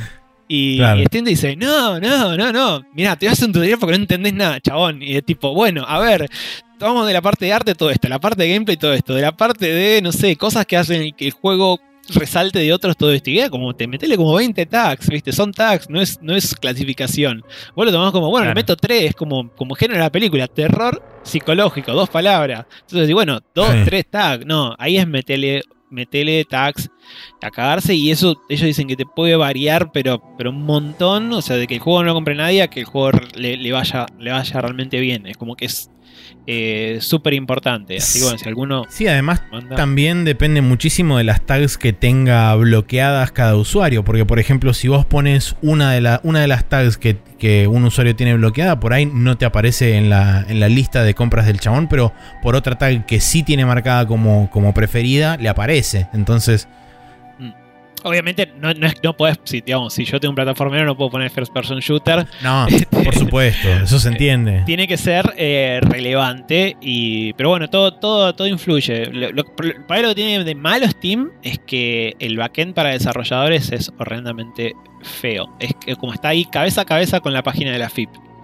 como para para que se den una idea. Ok. eh, hoy diría que la página FIP está 10 veces mejor que el backend de Steam Fuerte. eh, Hoy, hoy mejoró bastante la página de la FIP, voy a decir. Sí. ¿eh? Igual sigue sacándome más dinero del que me parece que invierten en la página, pero, Pero Sí, bueno. Pero no, no, Eh. realmente es la misma, la misma experiencia de usuario, digamos. Hacer un trámite en AFIP que subir un juego de Steam. Lamentable- lamentablemente, no tengo nada bueno para decir. Y o no sea, necesitas una clave fiscal nivel 3. Ahí está, Eh, está, está claro. ahí nomás, está ahí nomás. Es Es tipo, probable que sí, igual. Pero bueno. eh, Eh. tipo, no sé cuánto puedo decir porque está todo por NDA, pero no estoy diciendo nada específico, solamente que es fea. ¿Está bien? Es- es- está bien. Pero tipo, entras a una parte donde tenés para setear todas las cosas del store y tipo y, querés- y la parte de financiero es otro dominio y todo, la- y todo el Mm. tiempo te hace autenticar de vuelta o cargas un cargas por ejemplo un descuento y te dice te sale un pop-up que te dice, bueno, listo, se cargó, por favor, este, eh, recarga la página. Y tipo, ¿por qué? Recargala vos la página o no, me lo- Sí. no la recargues, tipo web 2.0. Bueno, nada, es como que, que todo, todo el amor está puesto en la parte que ven los clientes, obviamente. Y sí. Sí. Y, y hasta ahí, porque por lo menos las, las apps mobile fueron un desastre por muchísimo tiempo y ahora Sí. zafan un toque, ponele. Ahora Pero son bueno. funcionales, nada más. Eh, ponele. Sí, still better than la de PlayStation, pero, Sí, bueno. pero bueno. Eh, estaba viendo los tags de- del pichón acá en el, en el store y alguien le puso Souls like. Pero está bien, hay un montón de. to- creo que todos los demás aplican. Pero Souls like es un poco polémico, te voy a decir. ¿eh? No me acuerdo. Lo habré, fu- lo habré No, no, si eh, lo puse pop- yo, fue un hijo de popular- puta. Popular User Defined Tags, Ah, dice. bueno. For this, for this product. Pero todo es un. Souls like hoy. Es como que. De- crédito parcial. Es como Eh. que, que, que, tipo, el juego difícil es un Souls like. Tipo, no, no sé qué tiene que ver. Tipo, Sí, juego difícil, ponele, qué sé yo. Sí, es medio Oh. reduccionista, o sea, Oh. hoy en día cómo se toma todo, pero sí. Digamos que todo lo que no es. O todo es un eh, roguelike. Digamos que También. todo lo que no es. Tenés almas de, de Dark Souls y de Demon Souls. Viene de Castlevania igual. O sea, es medio como. Es, es difícil y hay que comprometerse con la animación cuando haces un movimiento. Es como, bueno, Castlevania. Tipo. Pero la gente. No sé, se agarra lo último. Sí, sí, eh, lo bueno de los tags es que en vez de Mm. cagarte a piñas por decir qué género es, es como, bueno, le meto un montón de tags y bueno, Claro, es una cruza de, cosas que te interesan. te da una idea. Sí. Sí. Eh, me parece, o sea, Steam tiene muchas falencias y tuvo muchos experimentos fallidos, pero eh, el search de Steam, por lo menos para mí que soy un usuario informado, que sabe más o menos lo que busca, me, me está funcionando mucho mejor hace rato. Y, y si busco por esos tags, por ahí buscando algo de mi interés, encuentro cosas. Eh, que antes era mucho más difícil. Em, creo, creo que es un buen compromiso porque como decís, hoy los géneros no engloban una mierda. Hoy es todo una mezcla de cosas. Sí. Eh, todo es un RPG de base, digamos. Sí. Pero bueno. Eh, te iba a preguntar, porque mirando la página de Pichón vi que tenés, por ejemplo, eh, los backgrounds de perfil y eh, stickers para el, el chat. Cosas de, de esas que son por ahí integraciones más para el cliente de Steam. ¿Hacer esas cosas eh, te da alguna ventaja en particular? ¿Te, te sube la discoverabilidad? ¿Te sirve para que la gente le mande el emoji a alguien y la otra persona diga qué es eso? o, que linkea el juego de alguna forma? ¿Cómo funciona? Principalmente que eso también está está tagueado en, en la página de Steam, tipo, este juego tiene trading cards, entonces también hay gente que le da bola a eso. Mm. O sea, Sí. lo mismo que este juego tiene achievements, este juego tiene trading card, eh, este juego tiene VR, o sea, son todos features que, Claro. que, tipo, ese nicho lo mira, o sea, hay gente que compra un juego exclusivamente porque Sí, le gustan figuran más listas, como decíamos antes. Sí, O sea- sí, sí, sí. Figuran más listas y, y es como que son más mercados. O sea, hay gente que por ahí no le copó tanto el juego, pero pero quiere tener todas las trading cards de todo Steam, ¿viste? Como te decía de los achievements. Y tipo, ah, tiene Sí. trading card, listo, lo compro. Y ay, me lo, ¿y cuántos, cuántos tardan en jugarlo? Y, ¿Puedo lavar hora, dinero con esto? Listo. Eh, Y bueno, nada, lo de las trading también te sirve porque te dan un, porcentaje.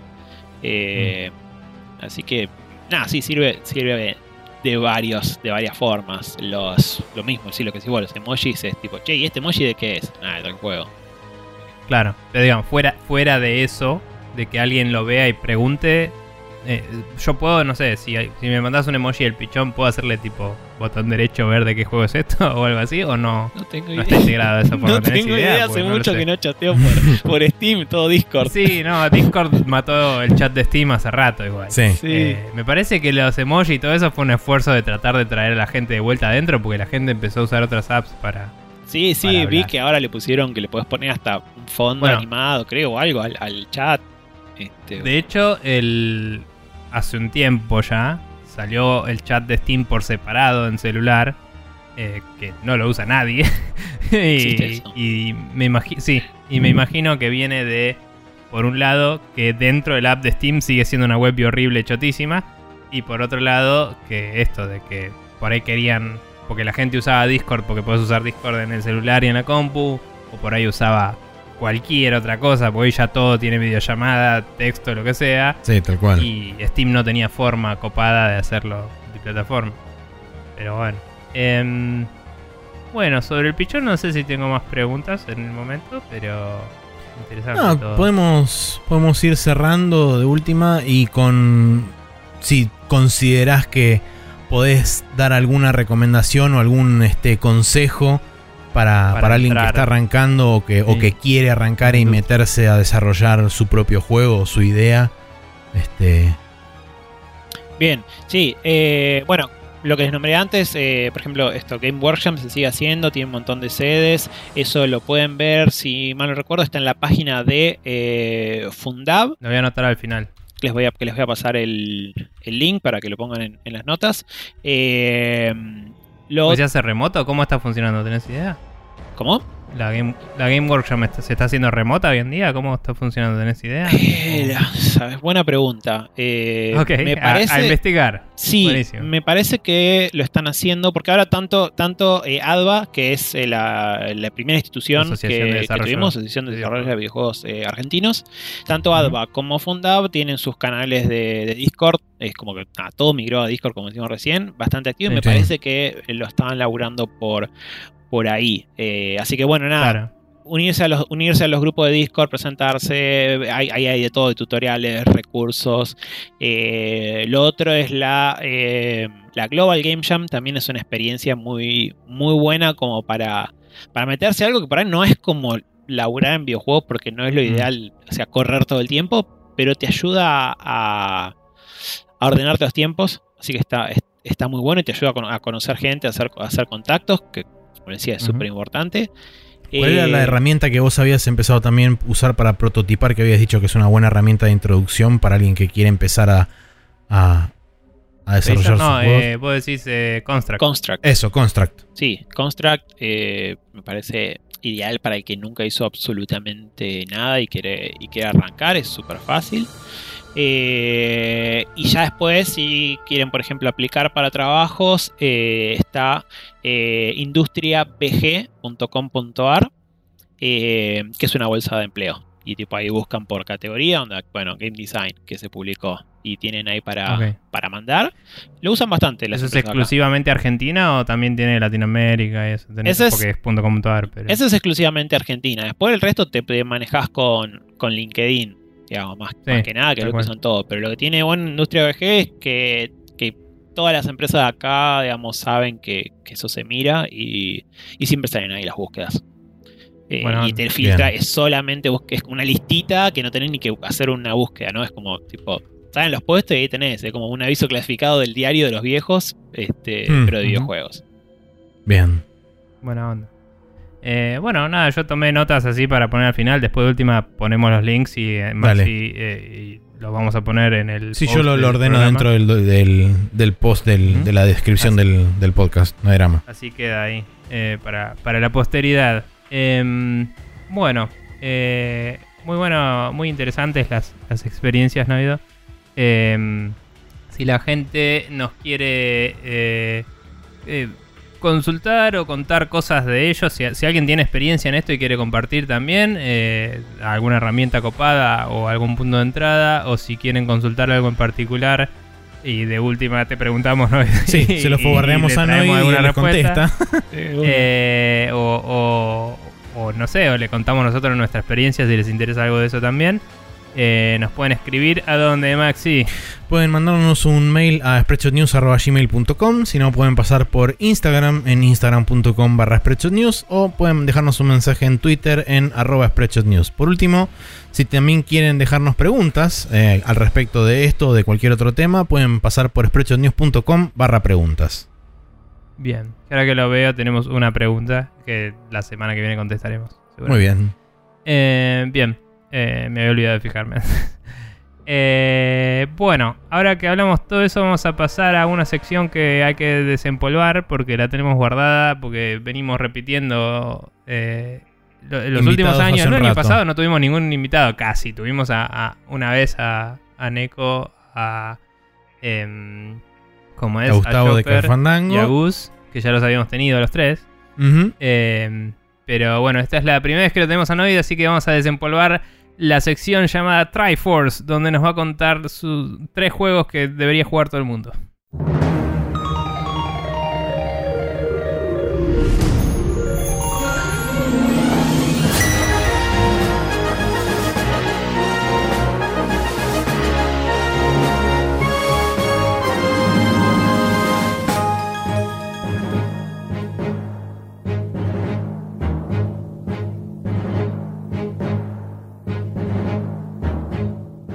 Estamos de vuelta acá en el Triforce, donde ahora sí, eh, Noido, contanos qué tres juegos tendría que jugar eh, toda la gente que nos escucha.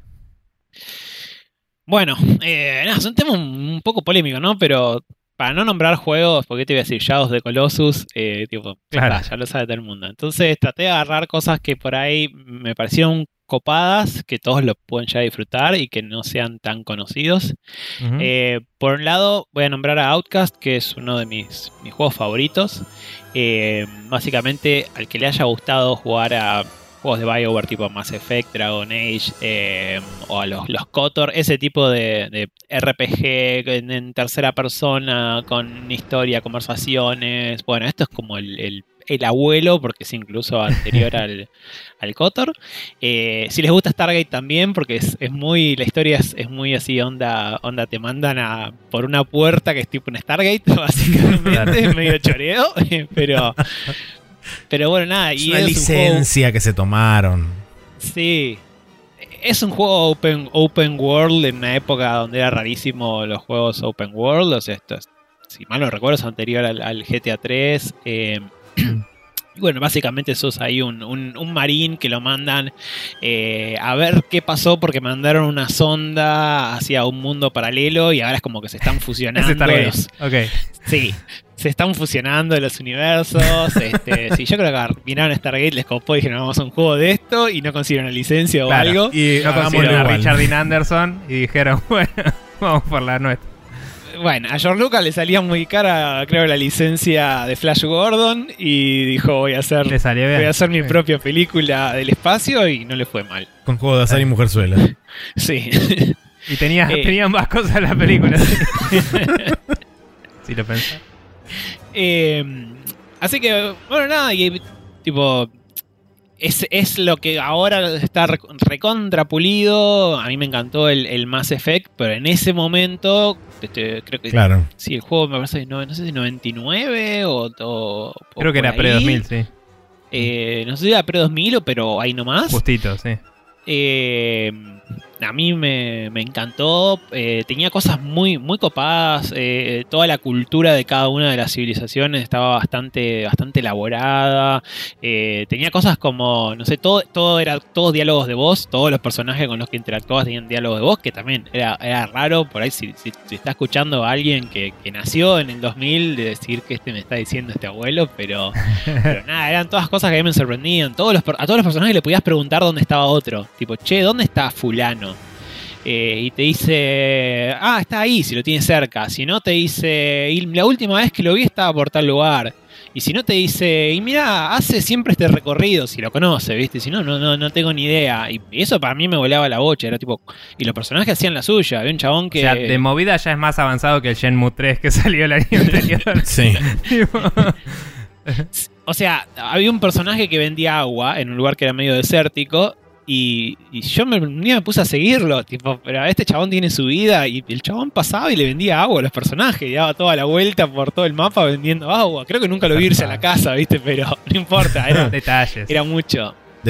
Y, no sé, los enemigos se estrategizaban, viste, como que se ponían a cubierto y se te asomaban.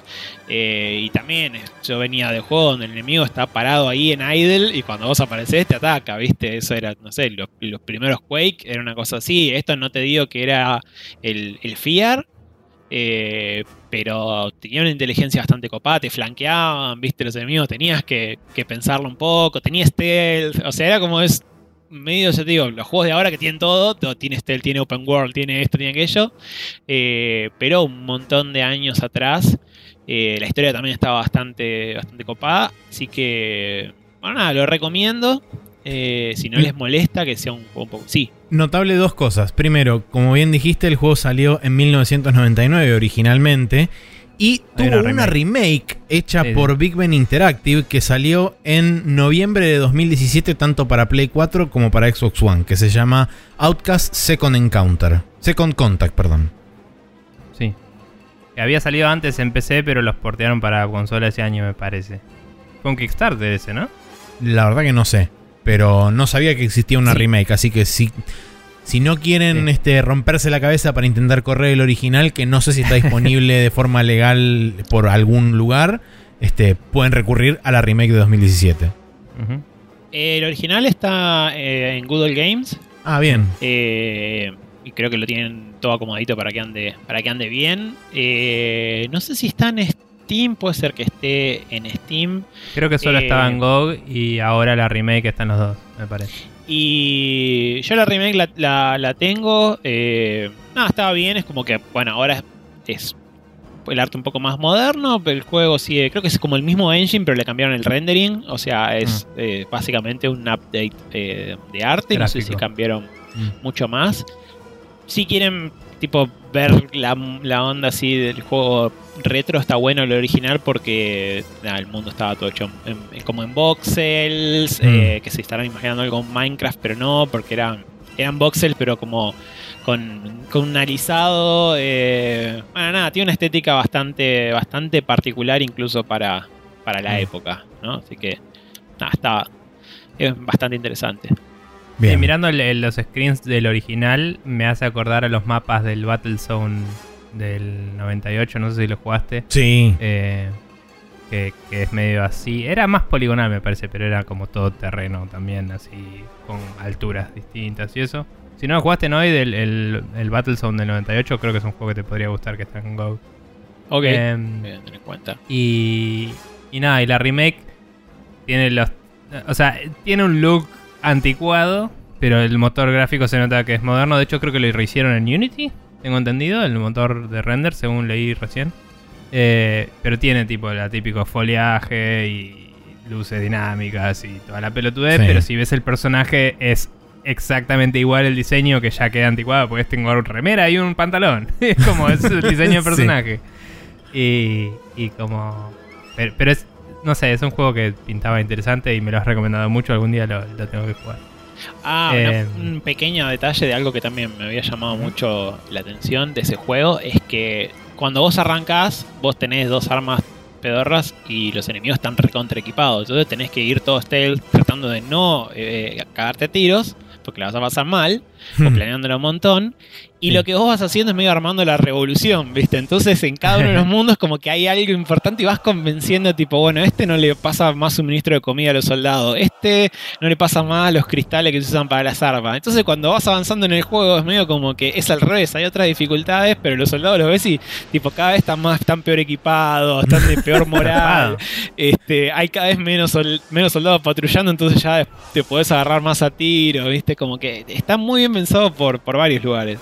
Eso es zarpado porque el único lugar donde lo vi hecho fue en el Metal Gear eh, Peace Walker y en el 5. Ningún otro juego en mi vida jamás lidió con supply lines a los enemigos que no sea un juego de guerra estratégico, Claro. grand strategy, digamos. O sea, Sí, yo calculo que es una variable, tipo, terminaste No esta quest no importa, y es un ponele armas concepto. más chotas. Pero. Pero digo, sí. es un concepto que no está tratado en los juegos y es súper relevante. O sea, cuando yo, yo me acuerdo cuando jugué el Peace Walker y iba y rompía. O, o bueno, inclusive el Metal Gear 3 lo tenían también. Que iba y rompía un lugar de suministro de comida, iba al siguiente mapa y los enemigos tenían hambre, ¿me entendés? Y le podía Sí. tirar comida envenenada y el chabón se la comía porque se cagaba de hambre y se caía al piso y vomitaba. Y era como, esto es increíble, o sea. Sí, además te tomaban menos dardos tranquilizantes poder dormirlos porque estaban más cansados y tenían más hambre. claro, tenía menos estamina. Nada, magia. Eh, Sí, es bueno, eso también creo que te, te, te ajustaba el HP de los enemigos si tenían menos comida o, o algo así. Eh, Claro. También tenía sistema de moral, pero era súper orgánico. Era tipo, Claro. explotabas una granada donde había un montón de gente, todos salían corriendo, cuando les hablabas no te querían hablar porque eras mala gente, se corría la voz y nadie te quería hablar. Y después había un mendigo que le dabas plata y con eso lo reseteabas fácil. Como el, el truquito, tipo, le dabas plata al mendigo. Como en la y vida real. Como en la vida real, chicos. Le dabas plata al mendigo, le entrabas a dar guita al mendigo y al rato eran todos, todos sos re buena gente. Claro. Por ahí explotaste todo hacía un rato. La única diferencia es que en la vida real tenés que darle plata al que ya tiene plata. Para que Claro. se trate Claro. eso. Pero bueno. Eh, bueno, copado. Bien. Eh, siguiente juego de la lista, ¿no? Ido? Bueno, el siguiente es un poco bastante más nuevo, se llama Soma, eh, que si no me equivoco es de los mismos creadores del eh, Amnesia. Sí. Exactamente. Eh, Soma básicamente es un juego que cuando lo empezás a jugar parece eh, que va a ser un juego de terror con jumpscares eh, común y corriente y termina siendo un juego sobre la identidad, la conciencia y la, la existencia. Este, Cyberpunk. sí, Cyberpunk, De verdad, pero, no. pero No claro, de no, neones, no neones y- y Mm. este, y chips. O sea, eh, realmente es un juego súper súper existencialista, de, de tipo, bueno, ¿dónde está? ¿Qué ser? Tipo, ¿dónde está la conciencia? Si, no, no- sé, tampoco lo... Tampoco se puede contar mucho porque también está... es Sí, algo la historia. Cuento mucho y, y spoileé la historia, pero, pero digamos, puedo contar que va por ese lado y, y- y está muy bueno. se- eh, así que no puedo contar demasiado, pero y también está bueno que es, eh, sí puedo contar por ahí que, que transcurre mucho eh, medio como, como bajo del agua, eh, así que es una onda, se siente medio a, lo Bioshock por, por Sí. momentos. Creo que es Eh, medio spoiler eso, porque todo el mundo asumía que era una base espacial y el reve- y un reveal es que no, es como un submarino re loco. Ah, yo no tenía ni idea de qué era, este, no sabía o sea, que- nunca te lo dicen, pero todos los trailers parecía ser un lugar así, re base espacial y, y como que en, en el marketing no te dicen en ningún lado y era un reveal del juego que era... No importa, ya lo spoileamos, ya está. No importa. Sí, No, mala que ya, suerte. estamos, Eh. ya está, editalo, editalo, pegame, así cortalo, pero a lo, a lo bruto, Claro, pi, tipo, pi. claro. Nah, no importa, igual eh, por ahí fui yo nomás que tuve esa impresión y me llamó la atención, pero... pero Ah, yo no había visto nada. un- Creo que es como un misdirection, porque yo había visto trailers y después cuando lo escuché fue como, ah, nada que ver, tipo. Pero bueno, ah. Yo entendía Bien. como que estaba en un. Yo ni, o sea, no yo entendía que estaba en una, una base de investigación de algo. No Claro. sabía si en el espacio o dónde, Bueno, porno, pero era un lugar muy tecnológico, eso sí. Este, pero sí, sí. nuevo, vos no viste los trailers y eso y lo jugaste derecho, así que está bien. Claro. Eh, sí voy a decir, eh, para la gente que, que por ahí no lo sabe, al igual que la amnesia y eso, hay una amenaza constante. Tengo entendido que le agregaron un parche que te deja jugar sin esa amenaza o, o reduciéndola mucho. ¿Puede ser? ¿Tenés idea de eso? Sí, hay un modo, eh, no me acuerdo, se llama eh, Peaceful o, o- o qué O sé safe, yo. algo así. Sí. Sí, básicamente sos invulnerable. Mm. Este, o sea, es como un God Mode. Es básicamente Sí. un, un God Mode. Pero eh, el juego igual es. Yo, yo lo terminé jugando así. Lo jugué, lo jugué hasta una parte. Y me interesaba más la historia. Y se me iba a hacer muy largo. Y Claro. lo terminé jugando así y lo disfruté un montón. Está más bueno si lo jugás posta. Claro, igualmente lo que digo es que todas las reviews, tipo, no falló ninguna. Todas las reviews era, la historia está buenísima y este monstruo de mierda no para de interrumpirme. tipo así. Y era como, todos los chabones lo, lo- le pusieron una opción para jugar la historia. Sí, y, Y- creo que también lo hicieron lo mismo con el último Amnesia. Anunciaron hace poco que el último Amnesia también va a tener un modo que básicamente en el, en el último Amnesia va a remover completamente todas las amenazas y te va a dejar disfrutar 100% de la historia como si fuera una suerte de Walking Simulator. Claro. Eh, pero bueno, en el Soma me parece que es interesante porque realmente la gente justamente apreciaba mucho la historia, fue muy Sí, eh, recomendado por toda la industria. Y a mí que soy un cagón, me es, un- me es relevante un modo así quizás para poder jugarlo y disfrutarlo, lo tengo en la lista algún día. Es que te digo que igual te, te, te cambia No, por obvio ahí que me va a incomodar, el- pero... Claro, te cambia el, el salir corriendo por, por una sensación de, de- de incomodidad igual, ¿viste? Es como que, Sí, obvio, que obvio. sabes que no te va a matar. Porque la amenaza sigue ahí, pero no te mata. Claro, Claro. ¿viste? Y, y sí, lo sí, los- todas, todas esas amenazas son también están muy, muy buenas. Sí, todas tienen su historia, o sea, no- nada es un, es un bicho por, porque sí. porque sí. Yo ya me spoileé bastante, pero es algo que se nota que hay que, hay que experimentarlo para poder entender la Sí, para completitud de lo tener que el, el- copado, el disfrute ¿no? completo, vamos a decir. Sí. Sí. Y no es tan largo, creo que se puede. No, no, no es tipo recortito, pero no sé, cinco horas creo que se puede pasar Bien. fácil, en Bien. modo, en modo pacífico. Y el último juego entonces de la lista es. El último juego, eh, un poco por un lado similar, es. eh, uy, lo escribí para el culo. Eh, Stories Untold. Ah, Stories Untold. Stories Me Untold eh, lo regalaron en Epic, así que estén atentos porque por ahí en algún momento lo, lo vuelven a regalar.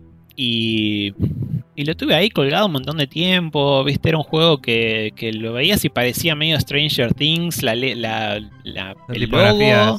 Sí. Sí, y, y parecía que iba medio por ese lado. Este, y no, no, no, no, no entendía si era un juego donde. Un juego donde jugás a una aventura de texto. Eh, nada, tam- también es un juego que es difícil contar sin spoilear. Porque tiene unos giros súper interesantes. Pero básicamente eh, vamos a jugar cuatro historias. Y la primera sí es como que tu, tu interfaz es un mapa en 3D donde vos estás sentado en una silla, prendés una tipo una Commodore 64 o algo así mm, y jugás a una aventura de texto. Eh, pero no es lo que parece. Y, Ok. y- y el juego cambia. Pega unos giros bastante, bastante interesantes. También es una cosa medio de. Por momentos de terror. También así un poco. Poco filosófico. Eh, Y nada, giros onda Doki Doki Literature Club. Así, a, a- a ese punto de no te puedo contar nada, pero seguir jugando. Eh, pregunta. Sí. El, porque estoy viendo screenshots, son todas como imágenes de fondos, no, no veo personajes ni nada. Digo, hay... eh, no termino de entender si son pre-renders o si son renders de super alta definición. Eh, ¿Te moves en tiempo real, en primera persona? O, o vas de una pantalla a otra? ¿O es como son escenarios sueltos donde estás mirando ciertos lugares? Tipo Eh, visual novel, digamos. Eh, los, los que estás mirando son todos render, eh, render y podés, eh, podés mo- moverte, Ok. digamos, podés mirar y podés interactuar con cosas. Está hecho en, en Unreal, por eso, por eso se ve así por ahí. que Parece, sí, sí. Ah. No, porque se ve hermoso y, Sí. y no, no tiene el look de pre-render tampoco. No es que está sobrehecho, digamos, en la- las luces. y eso. No, no, no, es, es- sí, es, es todo Unreal y se están bastante lindos los gráficos, tiene una estética así como, como tirando a Pero realista. digamos que las cámaras son fijas o están muy controladas, digamos. Es, son escenas armadas. Sí. Eh, no puedo, no puedo decir, no puedo decir mucho, pero, pero hay un poco de todo, digamos. Ok, Bien. vamos a dejarlo ahí. Eh, ok, bien. se, se- se ve lindo, no sé, se ve interesante. Ese, vamos a mínimo encasillarlo. ¿Es también de terror o no? ¿Eso qué onda? Sí, sí, es, es más por el lado psicológico, no tanto de cosas que te van a, a saltar encima. Claro, Eh, Una situación medio paranormal o algo así, no sé, lo que sea. Claro, pero pero sí, sí, es, es eh, digamos, Es juega con miedito, el miedo. Juega, juega- juega con hacerte sentir, hacerte Bien. sentir miedo en muchas partes y después se pone más filosófico. Está bien. Bueno, eh, interesante también igual. O sea, los screenshots que veo eh, es lindo de ver, digamos. Es como un... Visualmente la estética está muy marcada porque más allá de lo derivativo que decías del, del logo y de todo eso, tiene una estética muy marcada a tecnología así de, de CRTs y caseteras. Sí. Y, eh, setentosidades. El, retrofuturismo ochentoso. Eh, Sí, el, el cassette futurism, que cuando aprendí ese término mi vida mejoró infinito. Porque Así cada tanto lo puedo googlear. Genial. Cada tanto lo puedes googlear y pasarla bien un rato, ¿no? Es lo mejor que escuché en la vida esa palabra. Cassette Bien. futurism. Eh, bueno. Lo que me sorprende mucho es que no veo no veo ningún, o sea, puse Stories Untold en, en Google Imágenes y no Sí. veo ninguno que sea muy spoilero. Me sorprende muchísimo. Claro, por eso no entendía de qué va el juego, porque solo veo escenas sueltas. Pero Cla- es como que hay alguno que es spoilero, pero si ya lo jugaste, si no, no te das cuenta qué es lo que Claro. estaría spoileando. Sí, Así sí. que está, está bastante, bastante bien. Bueno, bastante inteligente. Sí, sí. No, ¿Cómo lograron que la gente no lo spoilee? No sé. no sé. Quizás no, no, lo- no fue muy exitoso, pero nada, es, Mm. es un juego que te lo pasás en un ratito también, serán dos o tres horas como mucho. Eh, Ahora ya no existe la socialización cara a cara, ¿no? Pero, pero para jugar una juntada con amigos este, podía ser divertido. Bueno, pero si Bien. hoy se juega por Discord también, tipo lo streameas por Discord y lo juegas de a varios. o- Sí, para streamear está, está muy bueno, es muy, eh, es muy youtuber friendly. Está muy bien. Bueno, bien. después busca Cassette Futurism y lo vas a pasar bien. Yo ya estoy mirando imágenes ahora. Eh, bien. Bueno, esos son los juegos de Noido. Eh, vamos a repetir los títulos. Eh, el Outcast, que está disponible la versión remaster como mínimo. Eh, la otra creemos que también está en GOG, no estoy seguro de eso. Eh, está, el, el remake está en GOG y en Steam. eh, y en Play 4 y Xbox. Eh, Así después es. está el Soma, que el Soma creo que salió hasta en Switch, ¿no? Tipo Play 4, Xbox One, Eh, creo que sí. Switch. De hecho, creo que era un buen porte el de Switch. eh, había escuchado. Y Ah, por bien, último, porque es pesadito. sí.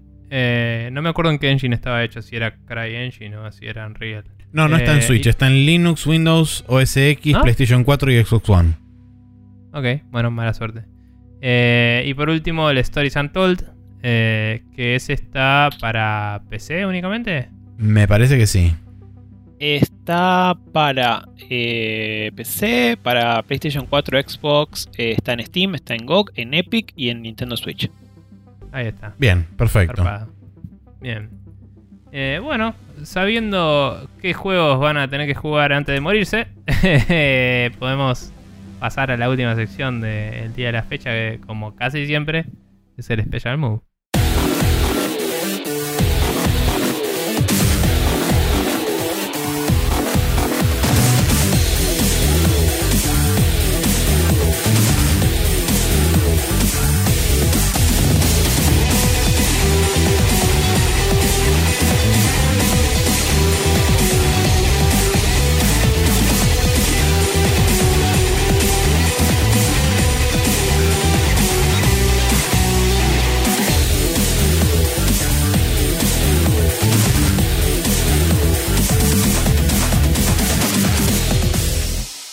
Y estamos de vuelta acá en el Special Move, donde tenemos una recomendación cada uno para hacer.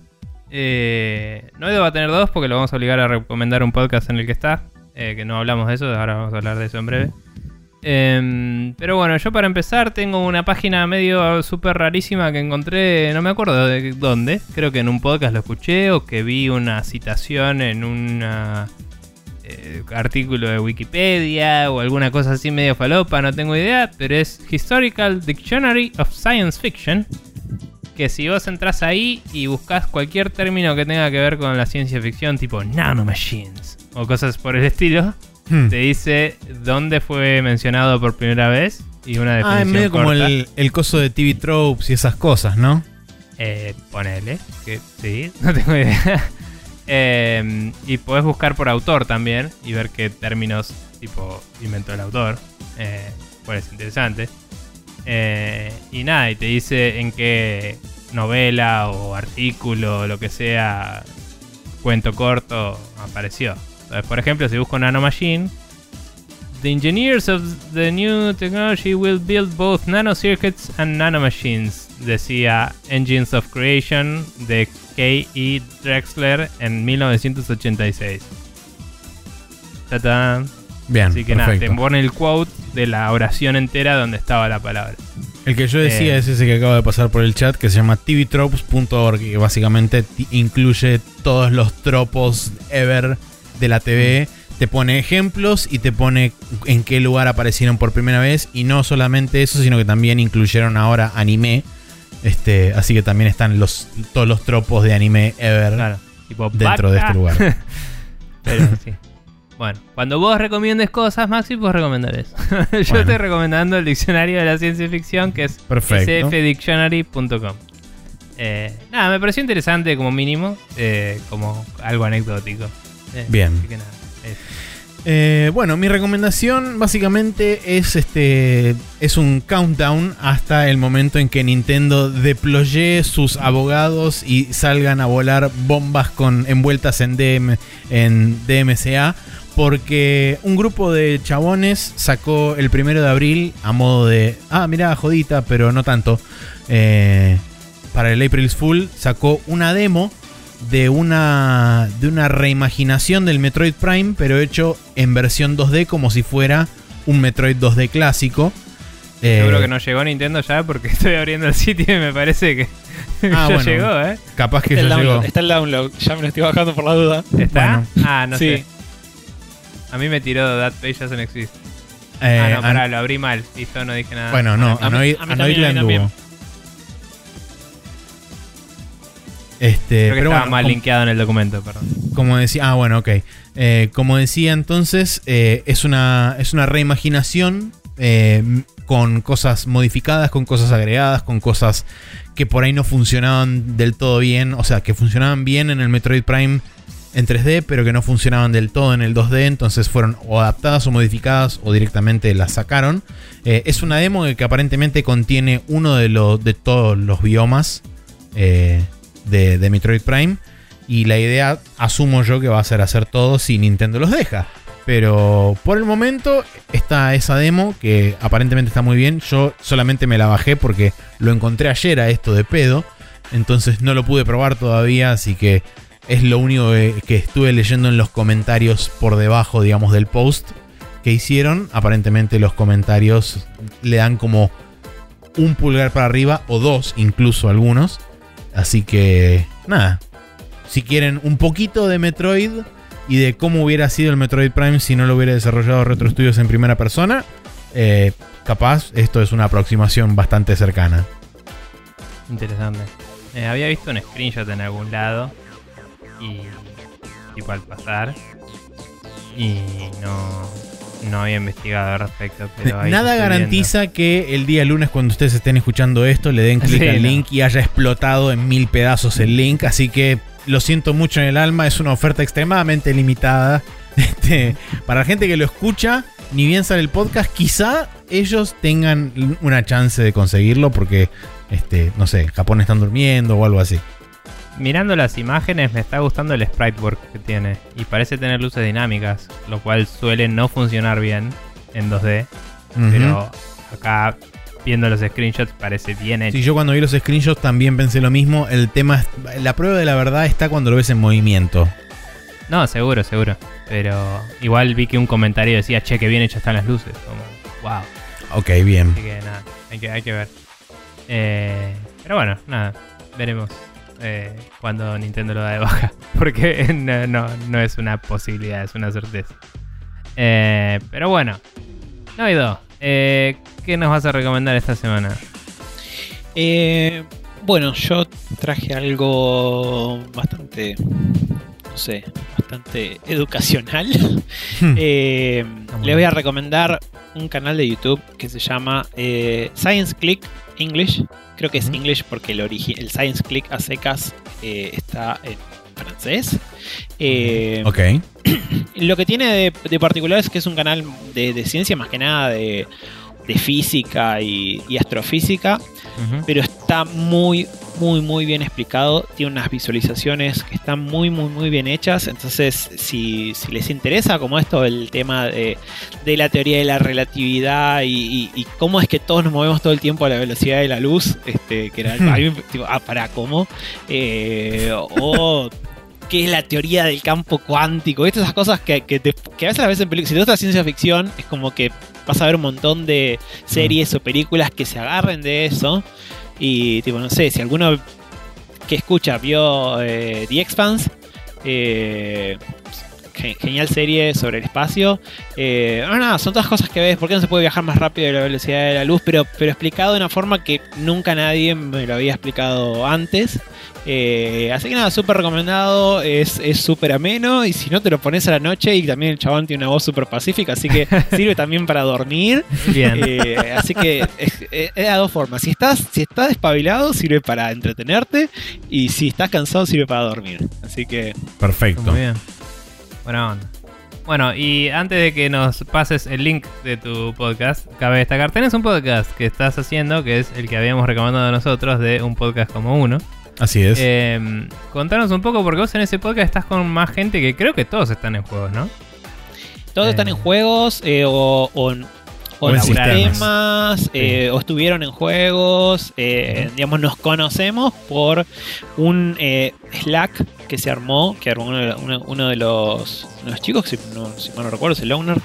Eh, y bueno, nada, en un momento, eh, por, por una situación que hubo con, con alguien este, medio complicado que, que se había venido el Slack, que terminó mandando una foto de él con un arma, básicamente. Ok.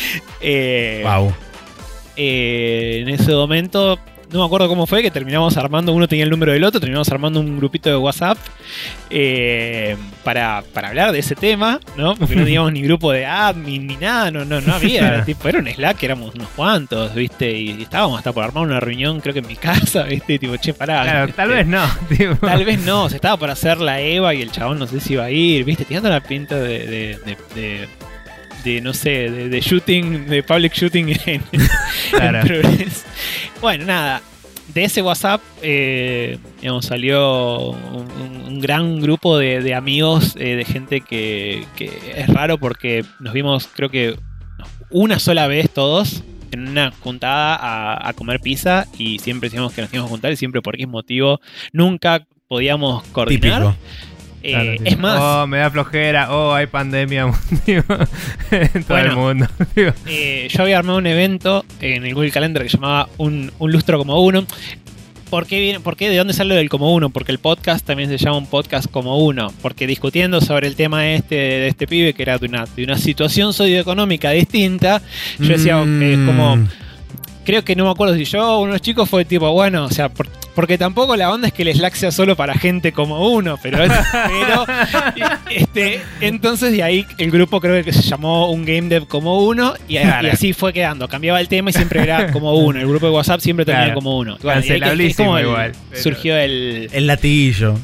Sí. surgió el latillo. Y, y nada, la última vez que dije, che, loco, bueno, nos juntamos o nos juntamos, eh, puse una fecha que era como, como seis meses en el futuro, este que era el, el quinto aniversario de ese día que nos juntamos. Y dije, y era tipo. No pueden poner ninguna excusa, no pueden poner que se casa este, el hermano, o sea, nada. Lo estoy avisando con seis meses antes. Bueno, ¿y qué pasó? Una puta pandemia.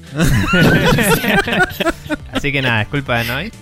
Eh, Sí, yo creo que sí. Creo que sí, es culpa mía, Bien. ya está. Bueno, y, y pintó hacer un podcast. Y pintó hacer un podcast porque fue, Mm. fue no sé, que de- con- a uno de los chicos se le ocurrió de tipo, che, juntémonos por Discord y fue tipo, bueno, lo grabamos. Eh, y es como, si no, no lo hacemos. Ese es el tema. Es como que Claro. la mayoría de los chicos ya son padres también y, y nada, es coordinar los horarios y ponerse de acuerdo y tipo, Mm. ahora no nos podíamos juntar y fue tipo, bueno, vamos a hablar de jueguitos que a todos nos gustan, este, Mm. cosas que salgan, lo grabamos. Entonces es, es muy así, es tipo, bueno, nos juntamos a charlar y alguien puso rec. Y eso Claro. y es lo que sale. Obviamente, eh, Fede Singolani, eh, que hace la edición, le pone hace un montón de laburo. de edición, la verdad. Como- Mis, mis saludos a él porque hace un laburo excelente de edición. Es muy bueno, sí. Es el que se carga el, el podcast eh, al hombro, básicamente. Hace que lo que son tipo tres pibes charlando, este boludeces, sea eh, realmente algo de contenido, porque no, no, es, no es una cosa muy, muy producida, es más tipo, bueno, ¿de qué tema vamos a hablar? De este, tipo, no sé, eh, Mm. jueguitos de arcade que este que nos volaron la bocha y tipo y así el tema una, una pavada así y, y el resto es nosotros eh, desvariándola 40 minutos antes de arrancar a hablar del tema y tipo che hablamos Claro. del tema Más- aparte tenemos 10 episodios, obviamente si alguno lo va a ver, no es Expression News, no es Rayo Catódico, no, no es eh, eh, Checkpoint, no, son unos pibes que charlan y es como están escuchando los de la mesa de al lado en el bar, nada más. este, Claro. Y eso tiene su Pero- encanto también, ¿eh? Y pero así empezamos todos, ¿cuál es? Bueno, y ahí está el debate con uno de los chicos que dicen no hay que presentarse. Y, y que Nico dice hay que presentarse. Y yo, bueno, sí hay que presentarse. No, Sí, no, porque dije- rompe la magia. Y pero ya estamos diciendo que tenemos email y, y todo. Claro. Y, y bueno, Porque yo, le decía es un a debate constante. yo le decía a Noid, y lo voy a aprovechar de decir acá porque supongo que tal vez van a escuchar este podcast en particular, al menos porque estás. eh, igual les escribí al Instagram, no sé si lo leyeron, pero Sí, sí, sí, hoy. lo que le decía a, a Noid es, no sé ni cuántos son, digo, porque siempre están hablando y hay voces distintas y, no sé, entonces lo que yo propongo como compromiso en el medio, para no presentarse pero también saber más o menos, es que al principio diga, esta es una conversación entre, y que cada uno diga su nombre, y después es todo el capítulo como siempre, ¿entendés? Y no tienen que hacer una presentación oficial cada vez, es solo una cosa editada al principio y solo ponen el nombre de los que están, y si no hay uno, lo sacan el nombre. Sí. A mí me parece que es un buen compromiso. Pues Ni que- siquiera es, che, hola, soy tal y estamos acá. No, no, lo que, lo que empezamos a hacer un poco, a, a darnos cuenta y a hacer un poco más, es de nombrarnos bastante seguido. Che, y vos, y vos ese tal cosa, y Claro. usar siempre lo mismo, ¿viste? O sea, ponerle, yo ya quedé Noid, ya no me dicen Lisandro, ya está, Noid. Porque si no, imagínate. este, Claro, sí. No, el Che, Lichu, Licha, tío, eh, Y a mí me dicen de 20 formas distintas, Sí. entre distintos amigos, entonces nada, este, es, es im- es imposible. Y no somos Claro. siempre los mismos, porque en, en el grupo de WhatsApp somos como, como 8. Claro, por eso decía. Generalmente somos tres, pero depende de los que los que coordinamos, ¿viste? Entonces por ahí a veces somos tres, a veces somos otros tres distintos. Fede está casi siempre, eh, yo estoy casi siempre, y, y Martín está bastante seguido. Después a veces está otro chico, eh, otro Fede, encima de dos Fedes, para complicarla, a ese le, decimos Cupitrón, todos lo conocen como Cupitrón, ya está. Sí. Eh, No sé si alguna vez jugué al, al arcade de Jupitron. Sé que, sé que existe. eh, con Santi hablamos de tal vez hacer un juego para eso alguna vez, porque era como una plataforma, ¿no? Donde la gente podía hacerle juegos que corrían en ese arcade, tengo entendido. Y. O algo así. El, el o, él le ofreció a. Santi hacer algo capaz. Puede Pero ser, bueno. el de es de él, pero nada, viste que los, es un arcade que adentro tiene una, una PC, corre O sea, lo que, lo que Nada, querés. Santi lo conoce y capaz que le dijo, che, ¿querés hacer un juego acá? O ponerme caperón acá, algo así había sido, no me acuerdo. Pero, Pero no sí, sé, como- Está, bueno, está, hay uno que estaba el. Hay un arcade que. Ay, no me acuerdo cómo se llama. Argent, Argentron era. Bueno, había, una, había un- Sí, este, ¿Por ahí me estoy confundiendo es- con ese? ¿Estoy flasheando? Puede O ser. sea, no importa, perdón. no me acuerdo de quién era el, el- No me acuerdo de quién era el, el Argentron. Pero hay toda una movida, eso tiene Sí. como para invitar. este No sé si hicieron, un hicieron algún capítulo de la movida de arcade ya. No, algún No. día tengo ganas de. eh, la verdad que conozco a varias personas, tendría que ver a cuál podríamos invitar. Eh, y porque nada, hay gente que representa distintas partes de eso y capaz debería hacer un ciclo e invitar a varios y preguntarle a cada uno, o capaz encontrar uno que sea medio comodín y llamarlo a ese. Pero bueno. Sí, bueno, hubo- hay un documental, videojuegos sobre ruedas, que es de toda la Sí. arcade. Sí, que todavía no lo vi porque soy un mal amigo, pero muchos amigos ahí me han invitado a ir y todo en ese momento y no fui porque soy un gil. Y bueno, nada, eh, así está el país. No importa, continuando. Tenés un podcast, son, son tres, a veces son unos tres, a veces son otros tres, nunca se sabe quién es quién. y nos gusta y queremos que lo recomiendes, así que ¿dónde lo pueden encontrar el podcast? Lo pueden encontrar en Spotify, lo pueden encontrar en Google Podcast. eh, está en casi todos los, los lugares. O sea, la- el link genérico es eh, anchor.fm barra podcast como uno. eh, y ahí tenés para suscribirte con, con lo que vos quieras. Tipo, tenés el RCS, el link a Spotify, el link a Pocket Cast, a Google Podcast, a Apple Podcast. Eh, Bien. Creo que, lo, creo que los indica a todos, a todos lados. Y es un podcast semanal, ¿verdad? Sí, es, eh, es semanal o casi semanal. este, Está bien. Depende. Eh, algunas Es veces. un podcast, Es un podcast. claro. oficialmente hablando. Sí, Sale casi siempre semanal. Alguna, alguna vez no sale. Este, está bien. Bien. Está bien. eh, sí, ya estamos viendo. porque A veces, como está quedando un poco largo, por ahí, este, sí, más o menos da para hacer el corte por ahí de, de decir, bueno, para, separemos esto. Porque el desvarío es prácticamente un capítulo completo. Queremos que no se haga súper largo y se nos está haciendo eh, súper largo. No sé, debatible. A mí me gustan los podcasts de tres horas, así que yo, yo no me quejo. A mí bueno, también, pero habíamos arrancado tipo, bueno, va a ser un podcast de media hora y, y el último dura una hora 34. Tranca. Sí, Sí. lo sé. Su- ah, suele pasar. Sí. Nosotros empezamos con capítulos de una hora y media bastante marcada. Y después fue a dos horas bastante marcada. Y después a dos y media. Y ahora oscila. Eh, pero de ahí para arriba, más o menos.